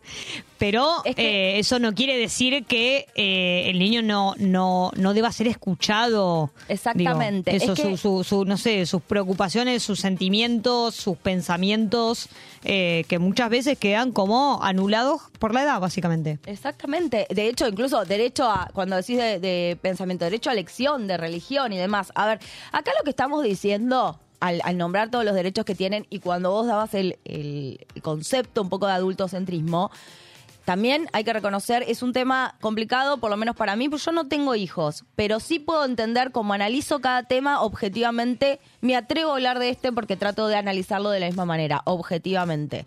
Eh, y creo que acá lo importante es entender que cuando nosotros hablamos de eh, el adultocentrismo, re- reivindicamos y refrescamos acá los derechos básicos del niño, no lo hacemos para decir cómo tienen que criarse los niños. Lo que estamos queriendo decir, y que esto no implica que los adultos no tengan que poner límites, sino que muchas veces creemos como adultos que en nuestra libertad sobre, eh, digamos, sobre el rol que tenemos como padre o tutor, creemos que podemos imponerle todo lo que nosotros tenemos adherido al niño. No, el niño le tenés que poner límites como adulto, por supuesto que sí, pero previo a eso tiene que haber una comprensión del niño, educarlo de manera libre, ¿sí? Este, después vamos a hablar un poco más acerca de eso, que me parece que está muy bueno hablar de una, educación libre, pero acá quiero volver a decir, no estamos diciendo que no hay que ponerle límite a los chicos, lo que estamos diciendo es que tienen que primero cumplirse sus derechos, tienen que ser escuchados, tienen que ser... eh, Nada, entendidos, comprendidos y educados desde la empatía. Exacto, sí, sí. Y también, eh, bueno, algo que está sucediendo más ahora que nunca es la exposición de las niñas, ¿no? Porque antes no existían las redes sociales, entonces por ahí, no sé, las niñas que eran expuestos era porque te- tenían padres famosos o madres famosas y, eran expuestos en la tele o... eh, o, bueno, sí, en, en los medios grandes de, de comunicación. Ahora existen las redes sociales y existe gente que, eh, bueno, nada, filma a, a- a su- a sus niñas y sube y sube videos. Acá no no no es que venimos a, señalar y y y acusar ni nada, pero digo como para tener en cuenta que por ahí uno lo comparte como, ay, qué amor, mi hijo, no sé qué. Pero bueno, está exponiendo la, la, la imagen eh, de, de, de- de un menor de edad. Gente que, le, bueno, esto ya, gente que le hace un Instagram al, al, al IGE y escribe como si fuera el niño. Ay, eso es rarísimo. Eso es rarísimo, chicos. Me parece que hace eso eh, Luciana Salazar, si no me equivoco. ¿En serio? Sí, Ay, bueno, me parece que tiene un Matilda, la digo, o sea, ¿por qué me sé el nombre de la hija, no? Que es una niña. Eh, me parece que le hizo un Instagram y que habla como si fuera ella. Eso me parece. Es rarísimo. Igual, igualmente. Eso me parece pa- tengo muchos chistes en la cabeza, pero parece que no sé si dan, pero. ¿Qué vas a decir? No, pero. No, ven, esa nena es rara. Pobrecita. Para mí es hija de Mengele. Es hija de Mengele, Es puede creada por ser. Mengele. Está creada por. Creada por el No, mismísimo Mengele. pobrecito. No, no, pero digo, en serio. A- eh, no. algo de, de, de- de esto, de. Bueno, está bien, le haces una red social aparte con el nombre, administrada por sus papis, no sé qué. Bueno. Es ok, raro. pero. eh, me- no, pero por ahí hay cuidados que están buenos. Digo, ponerle. O sea, no, que el perfil no sea público. Porque por ahí lo querés compartir con tu familia, ¿entendés? Entonces, cierto. bueno, lo sigue tu, lo sigue tu, tu hermano, tu amigo. Son cosas distintas. Pero a veces lo que pasa es que eso se va de mambo y hay una sobreexposición de las niñas en las redes y los derechos de, de las niñas son propios y no están sujetos a las decisiones de eh, ninguno de los progenitores, los- de los tutores, de los padres, madres, lo que sea. Y la legislación establece que tienen derecho a una vida privada e intimidad familiar y deben ser respetados en su dignidad, reputación y propia imagen. Exponer, difundir o divulgar datos, información o imágenes que permitan la identificación directa o indirecta es una vulneración de este derecho humano fundamental. Bueno, obviamente es más difícil con el que con los- digamos con las niñas que diga como che no me filmes, che yo no quiero salir ahí porque por ahí no tienen como la noción de de no sé, Sí, no, digo, no de lo saben que son las cuánto eso puede no trascender, claro, Claro. No saben a qué están expuestos Ojo, realmente. por ahí hay niñas que lo dicen, ¿eh? no, no lo sé, pero claro, bueno, hay niñas que lo dicen, por ahí hay otros que no. Pero está bueno también como adulto tener esa precaución, ¿sí? Sí, de ver que sí, que no. No, no es como, no, cerrar todas las redes, ¿cómo vas a poner? No, no, no es eso, sino es como, bueno, ¿hasta dónde? ¿No? Y esto también tiene que ver, que hablábamos un poco antes, de la crianza respetuosa, ¿no? ¿Qué es? Bueno, básicamente es una manera diferente de educar a las niñas según los estándares conocidos desde la tradición, ¿no? La crianza respetuosa propone límites razonables, no punitivos, normas con sentido, viables según el momento madurativo de las criaturas, transmitidos a partir de relaciones empáticas y democráticas. Es importante acá la palabra empatía, me parece. Exactamente. Porque está bueno comprender las emociones eh, del niño, porque a veces como, oh, bueno, se llora por una pavada. Para él por ahí es re importante. Por la edad que tiene, por lo que significa y no sé qué, por ahí para vos no es importante, pero para el niño que está dejando todo ahí es re importante. Entonces, eh, minimizar lo que le pasa y decir como que eso es una pavada y no darle bola, no está bueno. Es al contrario, es ponerte en el lugar del niño, tratar de ser empático y empezar a educar desde ahí, ¿no? Desde el respeto, desde el amor, desde la igualdad. Em, pero bueno, esto también tiene que tener siempre sus límites. Porque la crianza respetuosa no es cualquier cosa. Y esto, eh, vamos a ver qué nos decía la psicopedagoga, que tenemos un audio. Creo que hay mucha confusión a veces con esto de la crianza libre, como bueno, que los chicos hagan lo que quieran. No, son dos cosas diferentes. Cuando aparece el capricho, el berrinche, eh, va por otro lado. Eh, lo que se busca acá con, con la crianza libre es justamente poder acompañar aquello que va sucediendo en el niño. Acompañarlo desde la amorosidad. Bueno, desde la amorosidad era Florencia Moreira, psicóloga y psicopedagoga, que hablaba un poco de la crianza respetuosa, de que, bueno, no es que el pibe haga lo que quiera, básicamente. Exactamente, que era lo que hacíamos hincapié. Claro, tiene un marco. Hacíamos un hincapié un rato antes, tal cual, tiene un marco. Y qué importante esto que decís, no, ahí te, te dejo seguir, pero qué importante esto que decís de, de reconocer la emocionalidad del niño. Que era un poco eso, porque de hecho, sin ir más lejos, yo por lo menos eh, fui criada de esa manera, como, bueno, emocionalidad no tiene un niño, o sea, es como hacer lo que tenés que hacer y ya está. Y en realidad no, y cómo uno se va encuadrando en un montón de casilleros y por eso también es tan importante de- que empiecen a sonar estos, estos eh, nuevos conceptos de crianzas responsables, que tienen que ver con eso, con darle lugar eh, a, ser más empáticos con el niño, entender lo que le pasa, a darle la posibilidad de expresarse y que uno lo valore de esa manera. Eso no quiere decir que no tengas que poner los límites, pero sí que lo escuches. Me parece que eso está, está bueno, digamos. Sí, sí, totalmente, totalmente. Bueno, esta fue un poco la Yo quiero columna del día. más. Perdón Bueno. que te interrumpa, pensé que tenías algo más para agregar, que en base a esto hay una, una escritora, bueno, en realidad entre- ella tiene una editorial, entre otras cosas española ella, y se llama Iria Marañón, que tiene un libro que me pareció súper copado, me lo, me lo recomendó una amiga, o sea, en base a esta temática que íbamos a tratar, porque yo de niños no he estado leyendo, pero creo que este libro lo voy a leer, me parece muy, muy copado, que se llama Educar a un niño en el feminismo. Y primero, y vuelvo a decir, ¿qué es el feminismo? Sabemos que estamos, el feminismo vela por la igualdad eh, de todos y todas, ¿sí? No es solamente de las mujeres, sino de todes. Y este, el libro justamente habla un poco de esto que estábamos diciendo. Lo súper recomiendo porque encima yo estuve leyendo y lo que me pasó mi amiga, la verdad, súper copado, porque reivindica mucho, obviamente se hace estos cuestionamientos de los roles de género, de las cuestiones culturales, pero esto de criar en libertad, ¿no? Libertad, que también, ¿sabes por qué me copó mucho esta autora y por qué la traje? Porque empezó, eh, de hecho, tiene una charla TED, empezó diciendo, bueno, libertad, ¿no? ¿Qué es li- libertad? ¿Qué es libertad? Bueno, entonces Sí, ya eso a ojo mí con me esa gustó. palabra, ¿viste? Claro, ahí ya me gustó, me, me pareció muy copada este, que empiece diciendo eso y ella y pone algunos ejemplos como diciendo, yo me acuerdo que de chica eh, para Reyes Magos me regalaron un nenuco los Reyes, por si no se escucha algún niño, eh, y cuando fui al colegio todas mis amigas le habían regalado un nenuco. Entonces como... Queriendo decir, no es casualidad, o sea, esto no tiene que ver con la crianza en sí, sino en la, libertad, ¿no? Ella empieza a poner esos ejemplos de qué es libertad, porque en realidad estamos todos atravesados por lo mismo que decimos siempre, por un sistema y una estructura. Pero en base a esto y haciendo esta salvedad, este, ella habla de educar en la libertad y cuando dice esto se refiere justamente a la libertad de ser. Ella lo dice así, como libertad de ser, libertad de hacer, libertad de decir y que justamente significa esto, lo que veníamos hablando, que el niño tenga la posibilidad de ser quien quiera ser más allá de cualquier rol o cualquier estructura, que pueda hacer lo que quiera hacer más allá de las profesiones que supuestamente son para uno y para el otro. Entonces cuando ella habla de libertad, primero hace esa explicación de lo que es la libertad, pero tiene que ver con esto, ¿no? De romper esos esquemas y esas estructuras, permitiéndole al niño, obviamente con el recorrido que tienen los tutores y los padres, este, y poniendo los límites correspondientes, pero permitiéndole al niño poder elegir que no sea que pueda elegir una cosa o la otra por el rol que tiene o por cómo es la sociedad en una u otra manera. Entonces, me gustó mucho esto de la educación este, en la libertad, en la libertad de ser, hacer, decir y sentir. Es, es como ella lo dice, me pareció muy interesante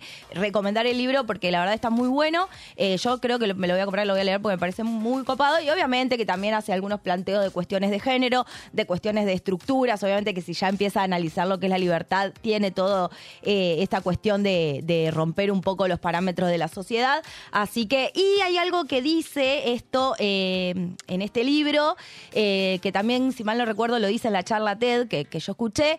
Ella dice que... eh, también es importante, eh, si bien ahora todos hablamos de estas cosas, es importante que las masculinidades empiecen, que ella como que lo que plantea es, listo, todo muy lindo, la feminita acá estamos, y las masculinidades para cuándo, ¿cuándo vienen de este lado, chicos? Total, total. O sea, los estamos Sí, esperando sí. y por eso acá seguimos los medios independientes. Si hay algún heterosigénero varón que quiera venir y sentarse acá a, a pensar de esto, los lo invitamos, vengan de este lado de una vez. O sea, la revolución será feminista o no será, y tiene que ser feminista porque es igualdad para todos y todas. Muy bien, con eso cerramos y nos vamos a escuchar otra vez a vos, pero esta vez con Trueno haciendo sangría.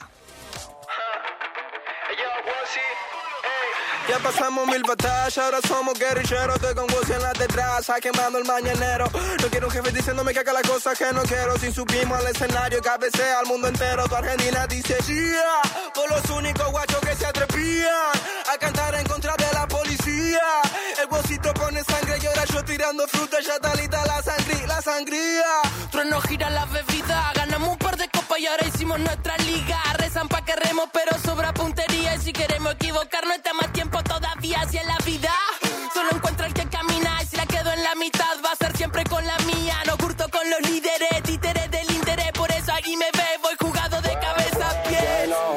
Fraco chico viene el veneno, te lo trae en el bolsito y trueno. Y ahora quieren tirar, no nos pueden parar.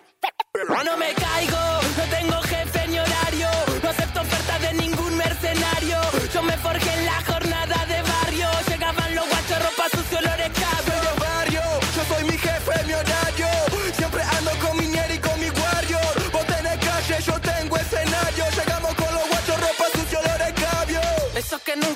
tendieron una mano, nos tiran sobras y piden que agradezcamos, vamos. Porque se hacen los honestos y la torta que tienen la hacen a costa del resto. Te exigen paz mientras vienen a pisarte y la gorra corrupta nunca duda en dispararte. Hay autores de la calle que llegan a toda parte. Convertimos la esquina en una galería de arte. Dímelo, dímelo, vos. Por el lado que lo mire, pues somos los primeros dos.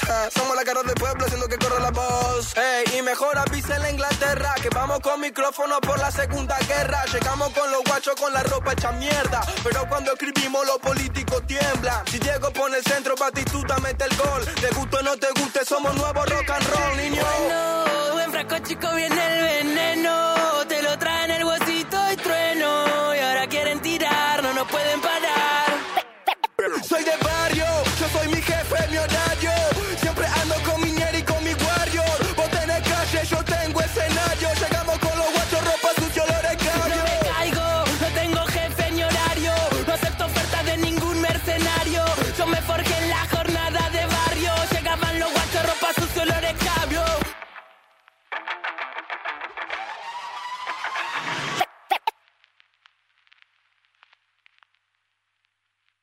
Radio Monk.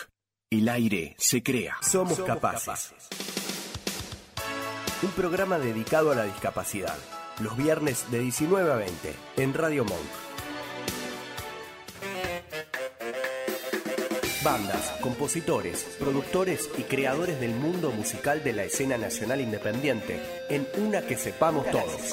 El contenido musical y las entrevistas se combinan con el tratamiento más original y entretenido de las temáticas que proponen sus conductores. Los miércoles de 20 a 21 en Radio Monk.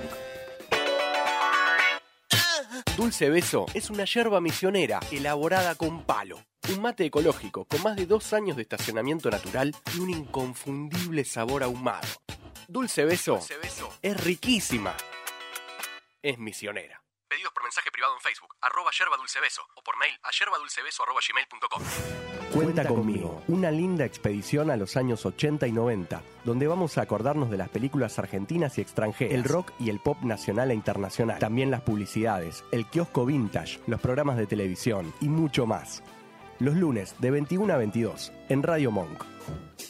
Radiofonía es un programa dedicado al psicoanálisis y la cultura. Los martes, de 16 a 17, nos damos una cita para conversar con nuestros invitados sobre clínica actual, conceptos fundamentales, presentación de libros y más. Escuchanos en www.radiomonk.com.ar o descargate nuestra app, disponible en Play Store como Radio Monk. Rescate. Dícese de la acción de salir de una situación de mierda gracias a un amigue, un terapeuta o un ribotril. Rosca y rescate. Hasta la medianoche dándole vueltas al mismo asunto. Por Radio Monk.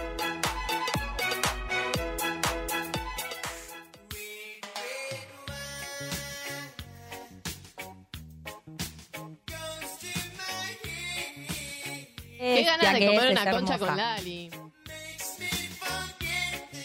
Mi teoría es que Milei te acaba en la cara y se va.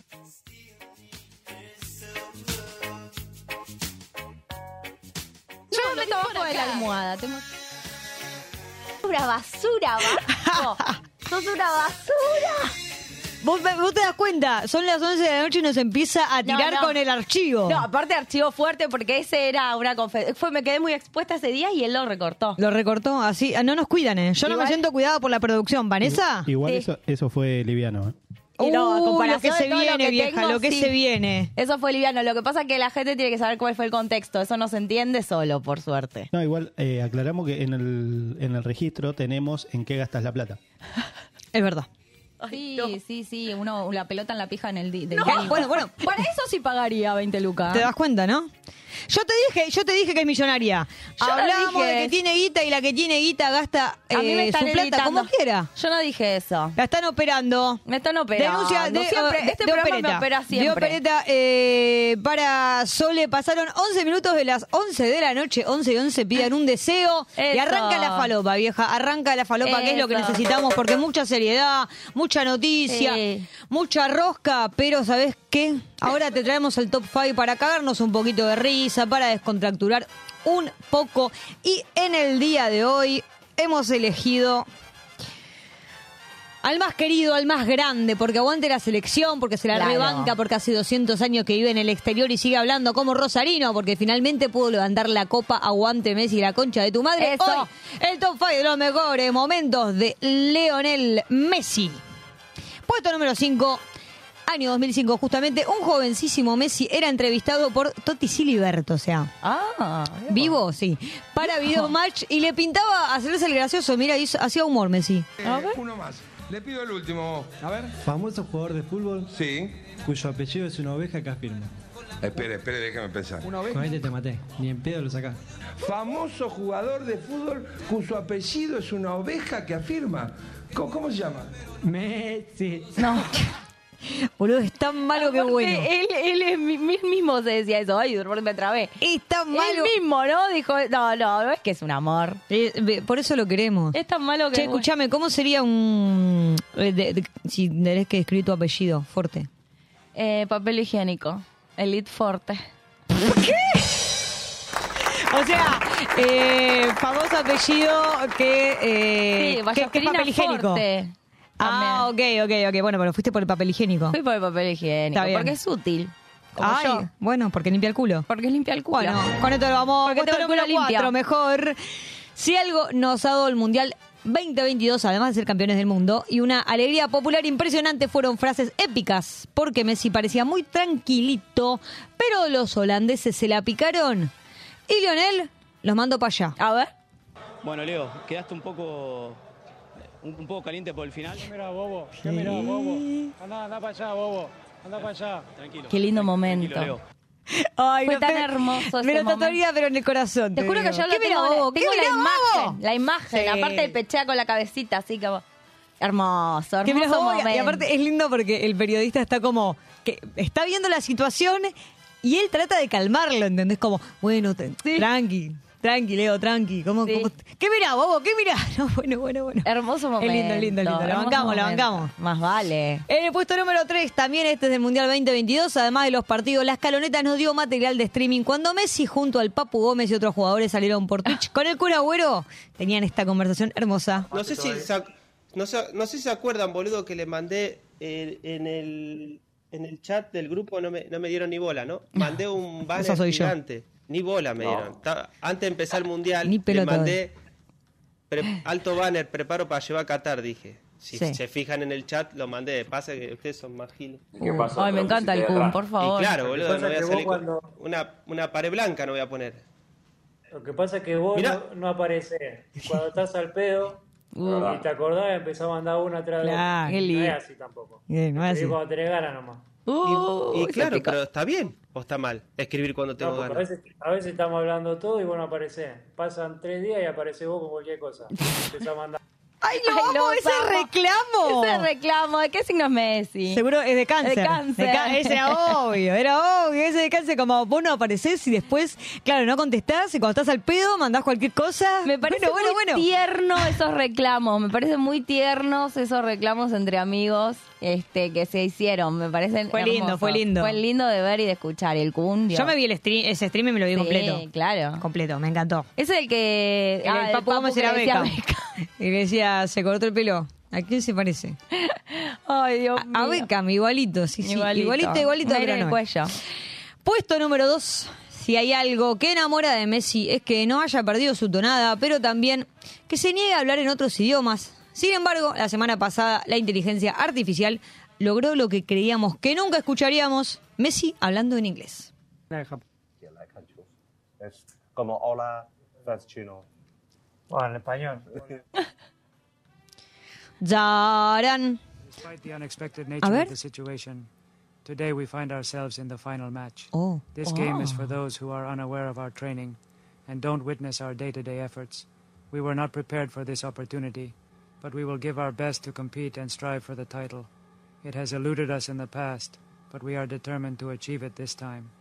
Bueno, Pero está I believe that the team has experienced significant growth, especially since Tata arrived. Tata. We are very happy to have achieved the first objective of being in the top three for Champions Cup qualification next year, and now we have the opportunity to play in the final. Yes. This is a great accomplishment for the team. Very and difficult. We are excited to see what the future holds. Bien. Pero, eh, ¿te diste cuenta que igual su- suena como que la- con la tonadita de Messi? Es sí, lindo. es linda. No, me parece que habla muy bien. Pregúntale a Tevez. No, pero es inteligencia artificial, señora. ¿No Ah, ¿no era entendió? él? No. Ah, no entendí. No entendí. Ella decía, muy bien, muy bien. Pero pará, yo pensé que era Messi hablando, no, No, no escuchaste lo que dije. La inteligencia artificial lo que hizo fue hacerlo hablar en inglés. Ah, no entendí. Dios yo ya me mío. había ilusionado. Dios, no. Que hablabas inglés, dije, mira qué bien. Pero no, ¿qué habla? Ese es el Dibu. ¿Querés uno que habla en inglés? Es el Dibu Martínez. La tiene toda el Dibu, eh. La, uh, ¿cómo le gusta Ay, el Dibu? cómo gusta el Dibu. madre. Por La favor. madre. Yo creo porque que va al todo- psicólogo, porque habla en Sí, inglés, porque sí, mide sí. metros. Sí, y porque se pone lo. Sí. No, bueno, bueno, bueno, bueno, bueno. Me voy al puesto número uno, mejor. Porque eh, recién escuchábamos la inteligencia artificial, porque Messi no habló en inglés, eh, porque sabemos que Messi no se vende, no te dice ni hello, y como es el más grande de todos, solo habla en argentino y lo Ah, demuestra bueno. en este compilado. A ver. Es como hola, es chino. Bueno, en español. Hola a todos, un gusto saludarlo y, y estar acá. عشان كل الناس في العالم شوفك وانت بتقول I love Egypt ¿Cómo? I love Egypt. Amo Egipto. Sí. Amo Egipto. Sí, lo voy a decir en inglés. I love Egypt. Ah, no. No, no, no. Thank you. Thank you very much. Thank you. Merci beaucoup. Gracias. Merci beaucoup, ¿eh? Gracias. ¿Cómo se dice? Gracias. Te larga una. visiting Japan for friendly game this July. Thank you for your support always. Japan is one of my favorite countries. Gracias Japón por todo su apoyo. Haremos una gira de Japón en julio. Tenemos tres partidos contra equipos de la liga japonesa. Estos son todos los otros jugadores hablando en chino, japonés, no sé. Gonchi, Fasai. Tachi, Dani. Feliz año nuevo chino. ¿Ves? Acá Es hermoso, No, es boludo. hermoso. Es hermoso. Es hermoso, aparte son eh, Mbappé, eh, Suárez. Está Suárez, Neymar. Neymar, ¿entendés todo? Como bueno, haciendo el esfuerzo eh, de hablar en, no sé, que en, en oriental, en chino, japonés, no, en no sé qué. Y te dice, tira. feliz año nuevo chino, te dice. Qué chino, lindo, li- qué lindo. Ahí está, y demuestra que no sabía un carajo y que era la inteligencia artificial, evidentemente, lo del segundo. Y que no tiene ganas. No le que interesa, no tiene es ganas. Él, no, él habla en rosarino y, y ya está. Es campeón del mundo, es la persona más. Chicos, el que es campeón del mundo habla como se le canta al orto. Claro, el que es Así te campeón del mundo habla como se le canta al Y bueno, orto. Y si sos Messi, hablar como quiera. Ellos se tienen que acostumbrar a como él habla. Es Por más, te digo, todos empe- deberían empezar a hablar en rosarino. Exacto, sí, yo la la verdad que Yo estoy de acuerdo. Te digo, es una linda propuesta electoral para el 22 de octubre. Estoy muy de acuerdo. Dan gana. Dan Me tuvieron que empezar a dar coca y agua porque yo la Uh, quedaba. la puta madre. Ahí está, no, no viene y encima se pone en pedo. Y ni apareció. Y ni apareció. Ni Bueno, apareció. este fue el top 5 del día de hoy. Nos vamos a escuchar algo que surgió del mundial y que a mí me dieron muchas ganas. A Vane le rompe la cabeza, pero el remix de Que Mira Bobo, te digo, la rompe Ay, me encanta. toda. Nada, anda para allá, bobo. Bobo, bobo, bobo. Bobo. Tranquilo, Leo. Bobo. Bobo. Bobo.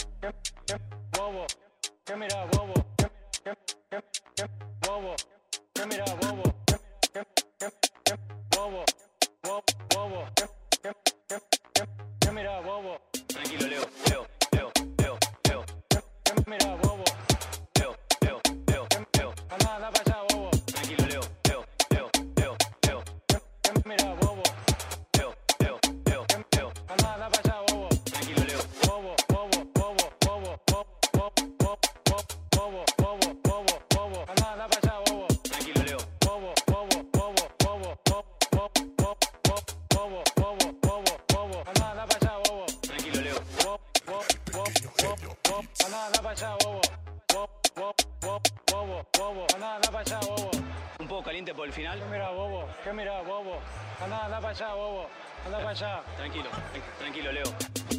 Bueno, entonces cuando yo le dije eso, porque él antes me había dicho lo que te conté que me dijo. No, bueno, pero pará. Arranca de nuevo y démosle otra vuelta. Dale. Rosca y rescate. Hasta la medianoche por Radio Monk.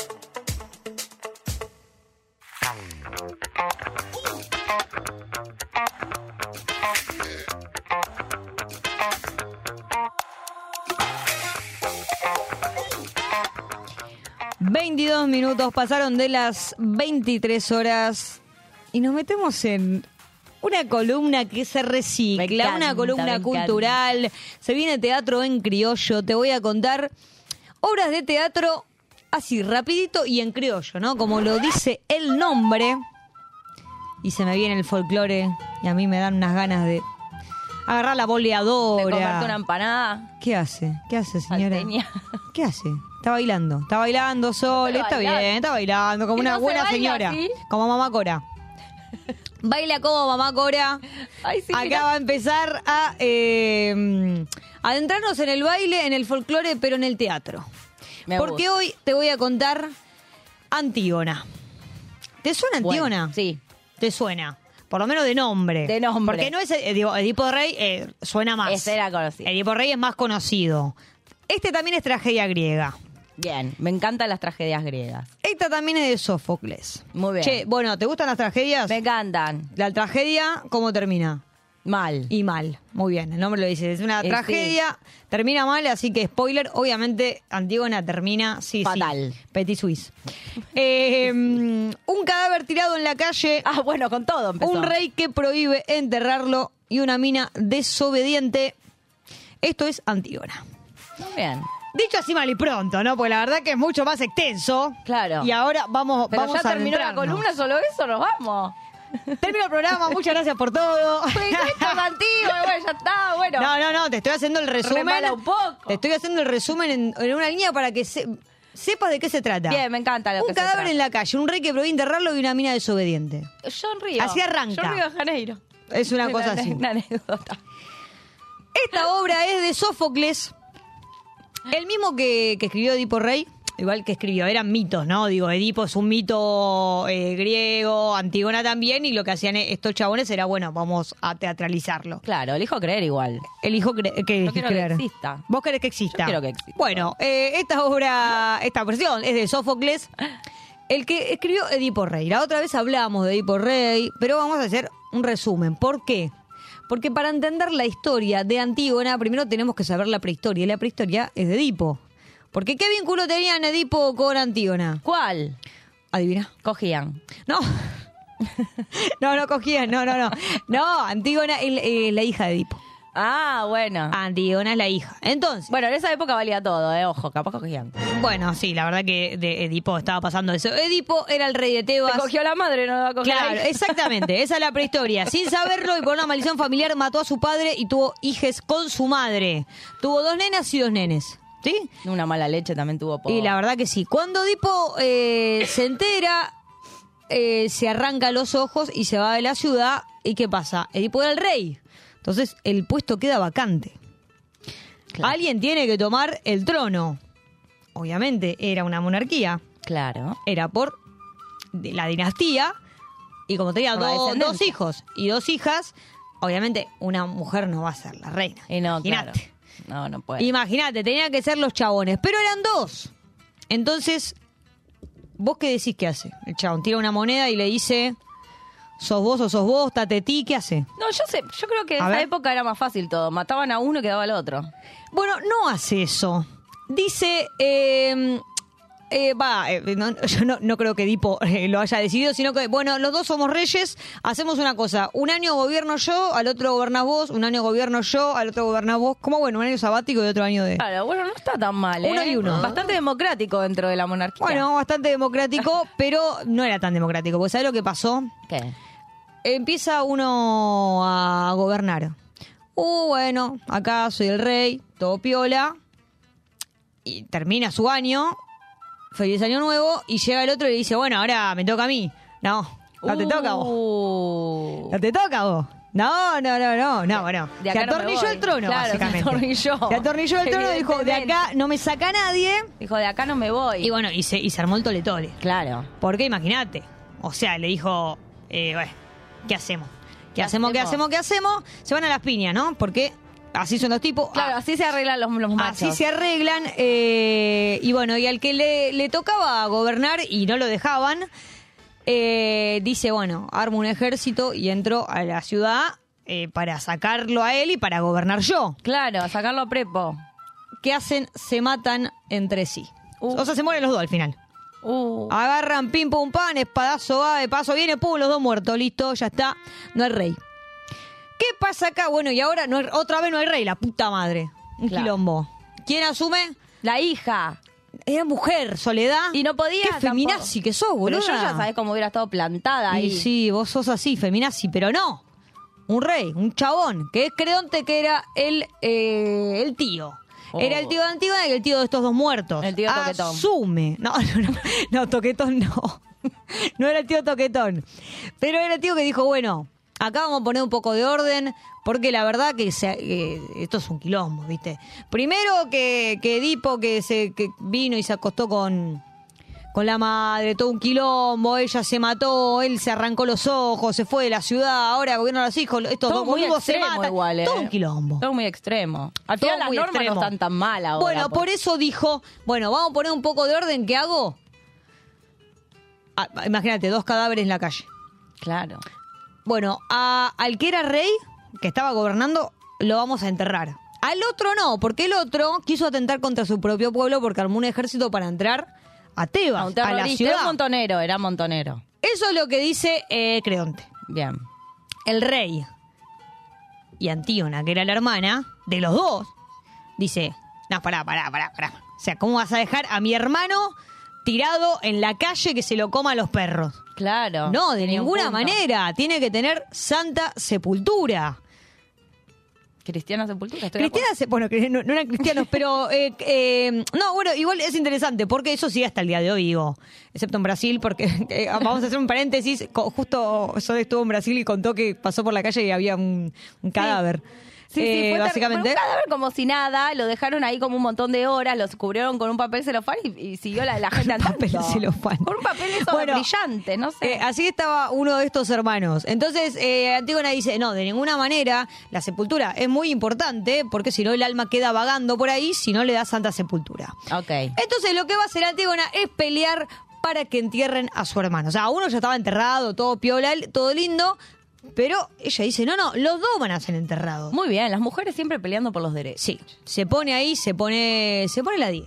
Se, Se pone, pone la la 10. 10. Pero qué, pero qué hace el tío? Dice, "Ah, no, no, no, no, no, no. ¿Sabes qué? Que nadie se atreva a desafiar mis ¿A tocar a órdenes, a tocar a mi vieja, a tocar a este muerto. Porque si alguien eh, lo quiere enterrar, pum, lo mato. ¡Oh! Así, no, así, pues no, no, no tenía. Qué tío de mierda igual. Sí, no, no tenía muchas pulgas, digamos, el tipo. La verdad. ¿Y qué dice Antígona? Ah, ¿sí? Ahora vas a ver. Muy dice. bien, esas son las mujeres que me gustan, che. Ahora vas a ver. El meollo de la cuestión es que, bueno, Antígona básicamente se caga en las órdenes del tío. Muy bien. Porque le parece que no tiene sentido. En realidad, acá pasaba algo que, que va- voy a contar, porque si no, parece que estoy contando cualquier cosa. ¿Qué pasa? Creonte estaba eh, tratando de promulgar, tratando de, de- de- de- de poner un poco de orden en Ese todo este tío. desorden, el tío, el rey. Muy bien, el tío. poniendo por delante la ley civil. La ley civil dice que si vos atentas contra tu propio pueblo, no vas a ser enterrado. Y ella estaba poniendo la, la ley divina.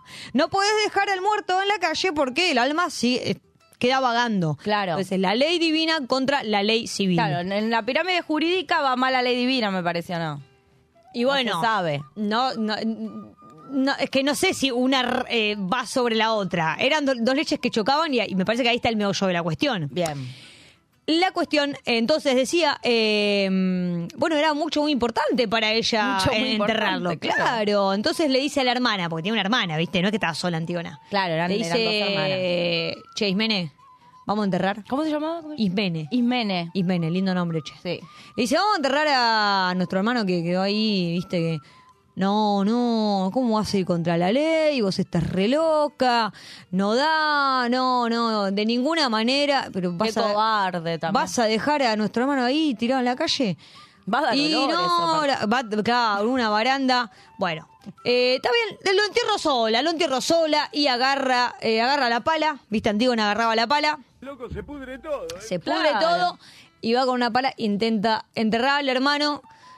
Aparecen unos guardias del rey, porque tampoco, viste. Aparecen unos guardias. Claro. Se, se, se escapa. ¿Se escapa? No me acuerdo ahora que lo pienso, me parece que la agarra. pero- perdón, perdón, no, no, no. Eh, bueno, básicamente estaban vigilando mal, che, estaban vigilando mal porque, eh, porque ven que, que, que- que le, le- le echaron un poco de tierra, viste, al cuerpo. Claro. Un poco simbólico, porque tampoco, eh, digo, hay que cavar un pozo. O sea, no cavó el pozo. Chicos, no, pero tiró no un tan- poco de tierra encima, eso hizo. pero había guardias alrededor, chicos, no, no podía. no era tan Estaba- fácil. fue como río, le metieron pero no era tan, claro, no era tan fácil. Bueno, por suerte eh, estos vigilantes no pierden el trabajo porque descubren que la funebrera era la mismísima Antígona. Así que la buchonean y zafan. ¿En qué pasa acá? El tío, el rey y, a- y Antígona discuten. Discuten eh, que vos, ¿cómo no vas a enterrar a es tu sobrino? ¿Cómo no es mi hermano? ¿No lo vas a enterrar? Que el alma, que no sé qué. No, que, que vos ya sabés que esto no es así, que yo ya te dije, acá hay un decreto y bueno. O sea, si vos no cambiás de opinión y volvés a revelarte, te voy a tener que matar. Claro, Ahí. de una. Porque es la ley. Trata de, él trata de convencerla de cambio de opinión. Dale, Antígona, dejate de joder. Decino, de- decimos que vos no hiciste nada, le dice, ¿entendés? Porque también era, la sobrina. Decimos que vos no hiciste nada, yo te dejo ir, pero no hinches más los huevos con el entierro. Eso le dice el tío. Por supuesto que no lo logra. Así que decide, ¿qué, qué, qué decide? Como no lo logra, dice, bueno, está bien, entonces te voy a enterrar viva en una especie de Ah, cueva no. hasta que te mueras. Ah, no, pero tranqui. Yo iba a decir, Tranqui. bueno, bala, ¿viste? Silencio o bala. No, hay, hay no. como una, hay como una, una cuevita, entonces dice, bueno, eh, te metes ahí, eh, tapamos la cuevita y bueno, pum. Hasta Ah. que, hasta que te petesuís, digamos, ¿no? Claro. Un copado el tío. Eh, sí. ¿Qué dice? Bueno, muerto el perro se acabó la rabia. Corta la bocha. Pero le salió el tiro por la culata. Porque resulta. Y acá viene el santiagueño. Porque su propio hijo era el novio de Antígona. O sea, el primo. Salía con Antígona salió con el primo, el pero hijo eso del era. tío era... Claro. Bueno, pero estaba permitido. Estaba permitido, no pasa nada. Eh, mm, no, no estaba mal visto. Era, claro, era su nuera. Claro, y se arma bardo, porque entonces va. ¿Entendés? Bien, yo soy, yo soy, yo soy el rey, yo soy Cronte. Entonces viene mi hijo y me dice como, papá, enterraste a mi novia. a mi novia. La querés matar, ¿cómo estás loco vos? Que, que, que estás ciego de poder, que no sé qué, que esto que el otro. Eh, pero el rey era muy terco, che. Qué pesado, por favor. No, no quería dar brazo a torcer. Se pelea. Yo- me encanta decir yo, el rey era muy terco, tipo lo psicoanalizaba. bueno, el rey no, no brazo a torcer y dice, no, es la ley, es la ley, es la ley. Y Era el mi pibe ley, se va. boludo. En mi ley. Eh, y bueno, y, y- y el pibe se va todo triste. Dice, ¿cómo no? O sea, mandó a enterrar a mi novia ahí, se va a morir, no sé qué. ¿Y quién aparece? Esto yo ya hablé de este, de este tipo Uy, a ver. en Edipo Rey. Un brujo, un brujo, un Ah, viejito sí, brujo. el que aparecía que te tiraba El que la posta. actuaba, bueno, acá también tiene un bolo. Le dieron un bolo. Este que veía un poco el futuro y daba consejos, bueno. eh, viene a dar buenas noticias, te digo, ¿eh? Este era, te- era te- el TN del momento. Claro, claro. Eh, le dice, escuchame una cosa, Ella- la tercera persona, porque ya Antígona le dijo, ¿cómo no vas a enterrar a, a mi hermano? Fue el hijo y le dijo, escúchame, ¿cómo no vas a enterrar a, a mi primo y cómo encima vas a matar a mi? Claro, a viva, enterrarla? enterrar viva a y ahora mujer. viene, claro, viene este viejito y le dice, che, más vale que entierres el fiambre, porque los dioses andan muy enojados. Los dioses andan muy enojados porque dejaste un El cuerpo muerto ahí, tirado en la claro. calle. Ah, y ya que está, le tira. Ah, che, y eh, un familiar tuyo se va a morir. Chau, se va. Ah, Buah, tranqui. No, boludo. No, un te tira esa el viejito ese cada vez que lo ve yo corro Sí, para otro lado. no, no, hay que huir, hay que huir porque Tiresias era, No. era picante, era picante y te tiraba la posta. ¿Cómo se llamaba? ¿Cómo se llamaba? Tiresias. Tiresias. Listo, si ven a Tiresias por ahí, huyan. ¿Qué quilombo? ¿Qué quilombo armé? Dice el rey. ¿Qué quilombo? Pará, uh, los dioses se enojaron, pero yo estaba tratando de, de cumplir la ley civil, estaba tratando de poner un poco de orden en todo esto. Y dice, bueno, voy a tratar de volver atrás todo lo que hice mal, ¿sí? Sea, voy a tratar de enterrar el cuerpo, de sacar a Antígona, de reconciliarme con mi hijo y ser la familia feliz, pero ya es tarde, es tardísimo. Uy, ¿Qué pasó? Y Antígona se peti, se peti switch. Ay, no. En la cueva dijo Tuki y dijo esto, ya está. Eh, No. Imagínate, imagínate que esto no termina acá. Porque mira que esto es tragedia, tragedia. Acá, la tragedia griega nunca hay un muerto. Siempre No, se siempre empiezan a multiplicar, es mucho- como medio contagioso. Entonces, eh, claro, dice, este novio, el hijo del rey que había ido, le ha dicho, dale, papá, déjate hinchar la bola. Saca la Antígona, no, que no, que no, que no. Bueno, ¿qué pasa? Va y se suicida al lado de ella. Y sí. Es Y más, sí. es más, si no me equivoco, ah, ah, porque no me acuerdo bien, pero si no me equivoco, eh, yo no sé si no se suicida adelante del padre. Tomá, como diciéndole, tomá, para vos. Toma, por ahí lo estoy inventando yo. Eso también, chicos, cheque, lean también, ¿viste? Sí, Porque sí, no se puede, todo servido quieren. info, Todo no- servido. Bueno, la cuestión, eh, todo mal, pobre chabón, o sea, también pobre chabón, porque eh, quiso gobernar bien, dijo, bueno, vamos a seguir las leyes y se le mataban el hijo, la sobrina, todo, todo un lío. Qué Los- disgusto, la verdad, Los dioses enojados. dicho, la puta Che, madre, qué, día de mierda, ¿viste? Sí, cómo decir, ¿para qué qué, me- día de mierda tuve? Bueno, Creonte tuvo un día de mierda, vieja. Sí. Todo en un día. Sí, habrá dicho, ¿para qué agarré este? ¿Para qué agarré la No. puta madre? Cuestión que eh, después de eso, como está, estaba estresado, eh, porque imagínate, boludo. O sea, sí. imagínate. What, Y sí. what a day, dijo Creonte. What a day, me, voy- me voy a tirar un rato, porque la verdad no puedo más, me vuelvo a- al palacio, voy a echar una siestita, un día agitado, pero no tiene un segundo de paz, boludo. No tiene un segundo de paz el chabón. Y en Grecia las noticias corrían, pero rápido, rápido como el agua, y la gente se suicidaba un montón también. Apenas llega. Estaba de moda un poco. Estaba un poquito de moda. ¿Qué le dicen? Che, boludo, o sea, tu esposa se enteró de, de- de que, de, que, de que tu hijo se suicidó, o sea, que su hijo y tu sobrina y también se suicidó. boludo. Llorar. no, boludo, no, boludo, no. No, loco. Qué deprimente. No, yo te digo, ya estoy mal. Y yo, ya me borro estoy todo. poniendo mal. Yo estoy angustiadísima con esta historia. Una angustia esta Al final me historia. estoy apiadando del rey. Me emociona. Nunca Y, pensé que me iba a pasar y- esto. ¿Vos te das cuenta que así termina, boludo? Tres muertos. Tres muertos. Toda la familia se le mató. Pobre tipo. Pobre tipo. Está bien, podría haber escuchado un poquito. Porque Sí, la verdad por- que un poco poquito, cobarde, un tendría poquito. que- Bueno, oh, la ley civil. Bueno, pará. Claro. Pará que hay otras cosas. Echa la Creonte. ley, echa la Y trampa, así querido. son. Bueno, y Antígona un poquito también podría haber escuchado que yo lo entierre igual que yo. Pará, pará. No sé cuál era, igual no sé cuál era la solución, porque ¿qué hace? Lo enterras un poquito, no enterras. Está- Claro. Estaba difícil, pero la cuestión es que muchos petit suisse, Todo este quilombo por no enterrar un... todo ese quilombo por no enterrar a un muerto, por no menos. le dar la, san- la santa sepultura. Y porque viste cómo son los dioses, era la maldición de los dioses. Claro. O Y te a- tiran un par de pestes o te... Siempre alguna, alguna peste te tiran. Y acá pasó esto. la- y esto es Antígona. Esto fue la tragedia griega. Terrible tragedia. Yo igual les digo, yo les recomiendo que la lean. Con toda esta info, y que y esto lo digo en serio, si se les ocurre, porque si se les ocurre, así como por motus propios, re joya, y también si la tienen que leer, no, mira, la tengo que leer para la facultad, Son para el colegio, de leer, no sé qué. Son lindas de leer. Consejo, este es un consejo que una vez me dio un profesor, leanla en voz alta.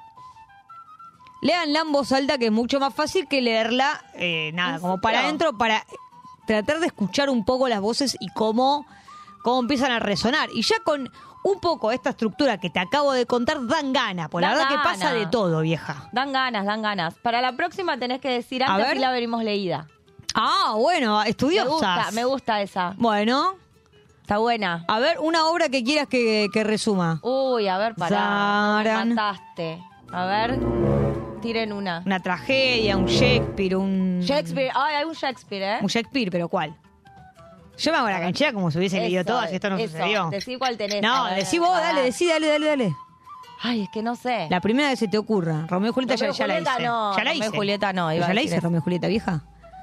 Bueno, para el Bueno, próximo no sé, bloque, para el próximo bloque, porque me parece que no sabe los nombres, Sole. No, No, te, no te claro. quiero de chaval, la verdad. Y la verdad que sí. Eh, pero. Me la tirás así. mm, Y está tranquila, igual difícil. yo borro todo. borro. Sí, borrá, borrá, borrá, porque estamos haciendo quedar mal. Esto fue teatro haciendo quedar mal. en criollo, esto fue tragedia griega, fue Antígona y nos vamos a escuchar un poquito del cuelgue porque me hace bien al corazón. Parque acuático. Me encanta.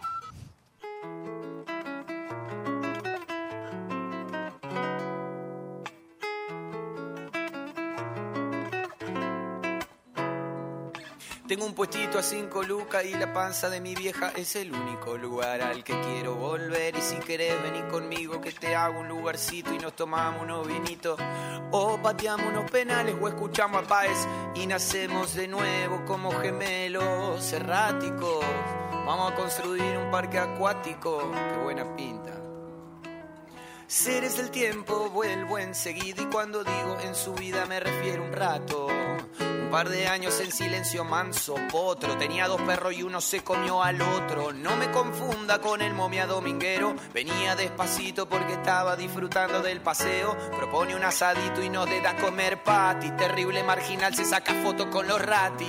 Tener cintura, la de Orteguita, la dignidad de un cacho te la quita. Montaña rusa, otra vuelta. Te das cuenta, volvimos a vivir en los 90. Pam, pare, pam, pa,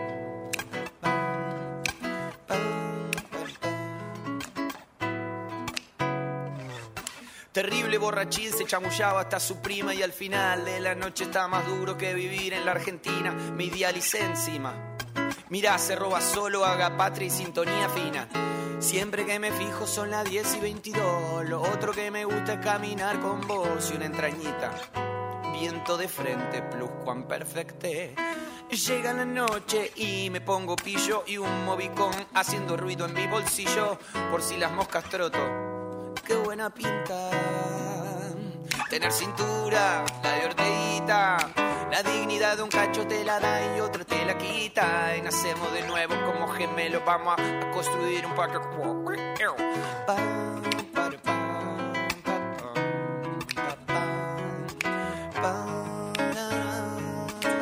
Me cuesta todo ve.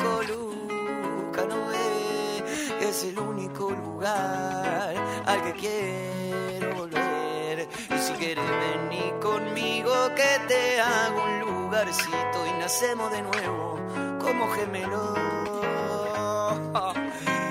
Y la cintura, la de orteguita, la dignidad de un cacho te la da y otra te la quita. Y nacemos de nuevo, vamos a hacer un parque a cuac, cuac, soco, toco, toco, toco, pepa,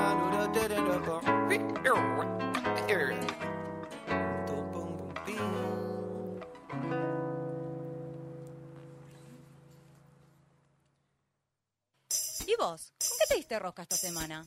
No te preocupes, que nosotros te rescatamos. O nos hundimos con vos. Mosca y Rescate, todos los jueves de 10 a 12 de la noche por Radio Monk.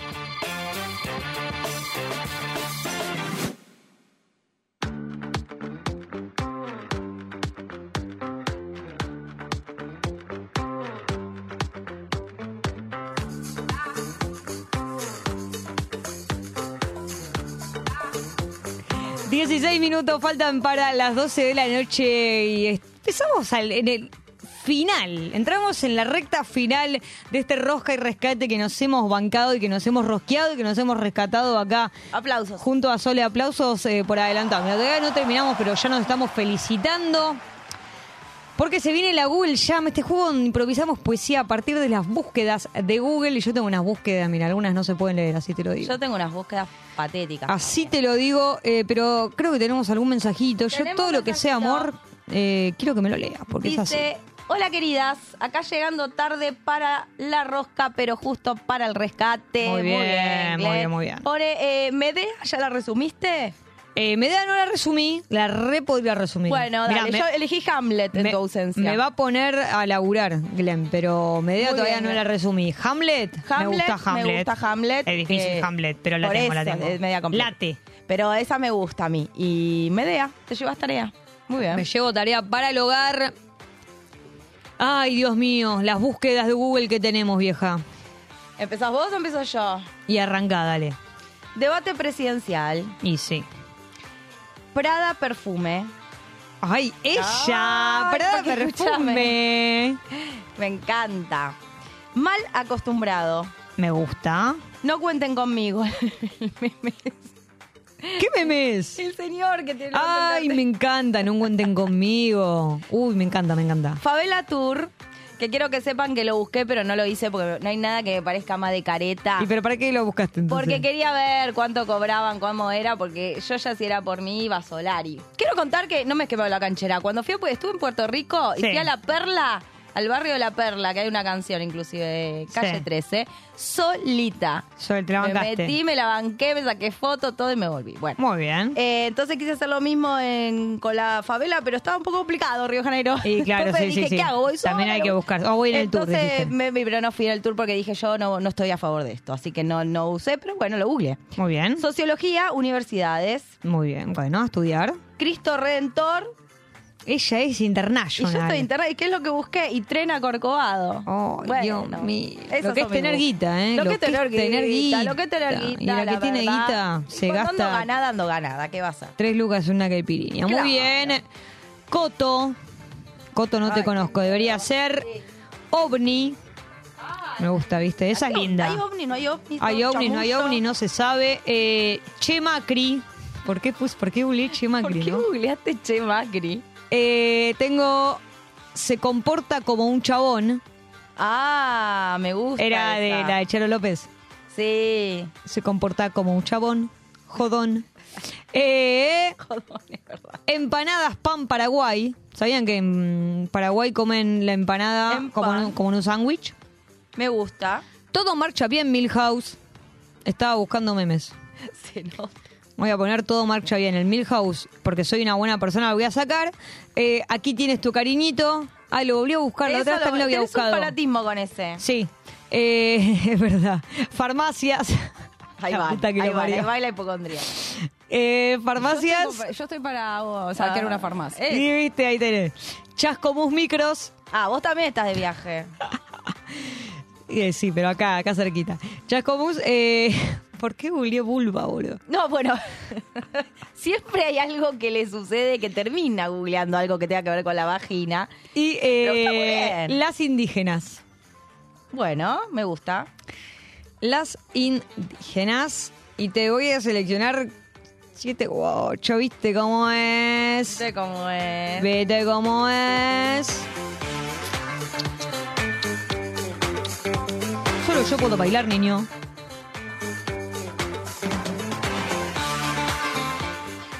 Dos minutos te cuento.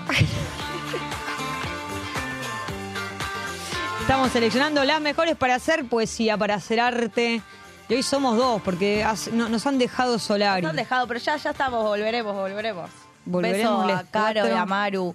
Sí, un besazo, les mandamos un besazo. Uy, a ver estas búsquedas. A Ya ver. Has mejorado la letra, la prolijidad. Porque Maru me critica y dice que no se me entiende nada. Y la verdad que tiene qué hija de puta. Fabel Tour me pusiste. Fabela Tour. Para sacar el tour. Está difícil. Bueno, bueno. Arrancás vos, Sole, me parece. Pero ¿sabes qué? Primero necesito Bueno. una música donde nos concentremos. Vamos, eso, falta Maru. Vamos a concentrarnos. Voy a actuar de Maru. Vamos a inhalar. Retengo. Exhalo. Y soy una con el papel. Y me vuelvo poesía.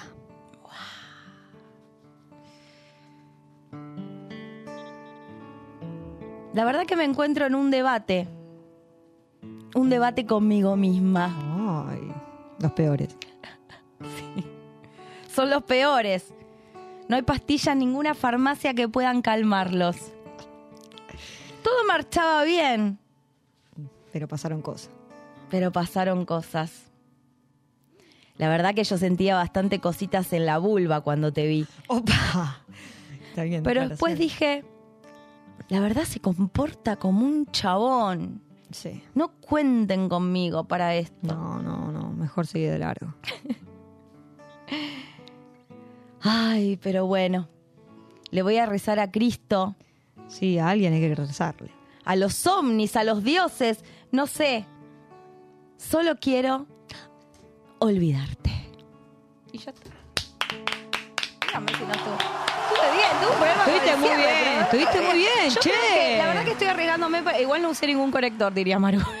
No, usa- no hubo conectores. no hubo conectores, tengo que ponerme un poco más. No hubo conectores. A ver, bien pero... la tuya que vos la haces, la haces bien, bien. No, Vamos a- no, pero no, me parece un montón de presión música, diciéndome eso. Música relax, vamos, yo te hago el seguimiento. Nos ponemos Uh, ¿cómo son? Om.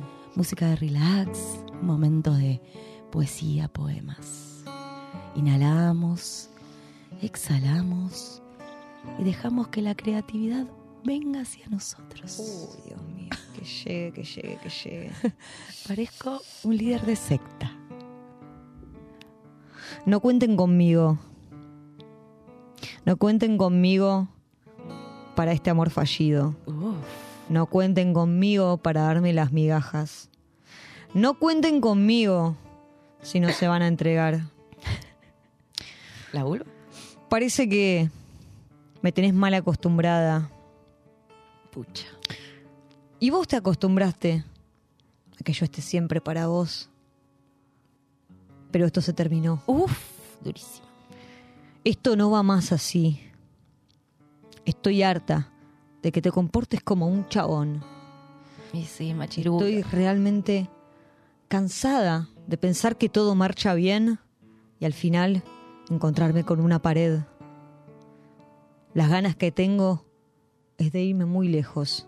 Sí. No me importa si me voy en ovni, si me voy en camión, si me voy en avión, si me voy a París, si me voy a la favela. Me quiero ir lejos, lejos de vos, lejos de este amor que no funciona. Ay, cómo duele. Cómo duele. Me duele el cuerpo, me duele el alma, también me duele la vulva. Sí, claro. Me hubiese encantado que esto funcionara. Me hubiese encantado también lo de París. Pero solo tengo plata para, Chasco. ¡Bravo! ¿Sabes que me quedó bien, muy bien. Que me quedó ahí Chascomusa afuera, muy boluda. Bien, estuvo muy bien. Estuve pero la, la cerca. cerraste, la cerraste muy bien y usaste todas las palabras. Us- eh, ¿Hubo conectores? Hubo más que yo. Oh, hubo tuviste más que yo, tuviste conectores, más hubo que conectores. Mirá si nos está mirando Maru. Maru que no ni siquiera saludó. No, no hizo nada. ¿Sabes qué, Maru? Perdón, te iba a decir esto. ¿Esto se puede grabar?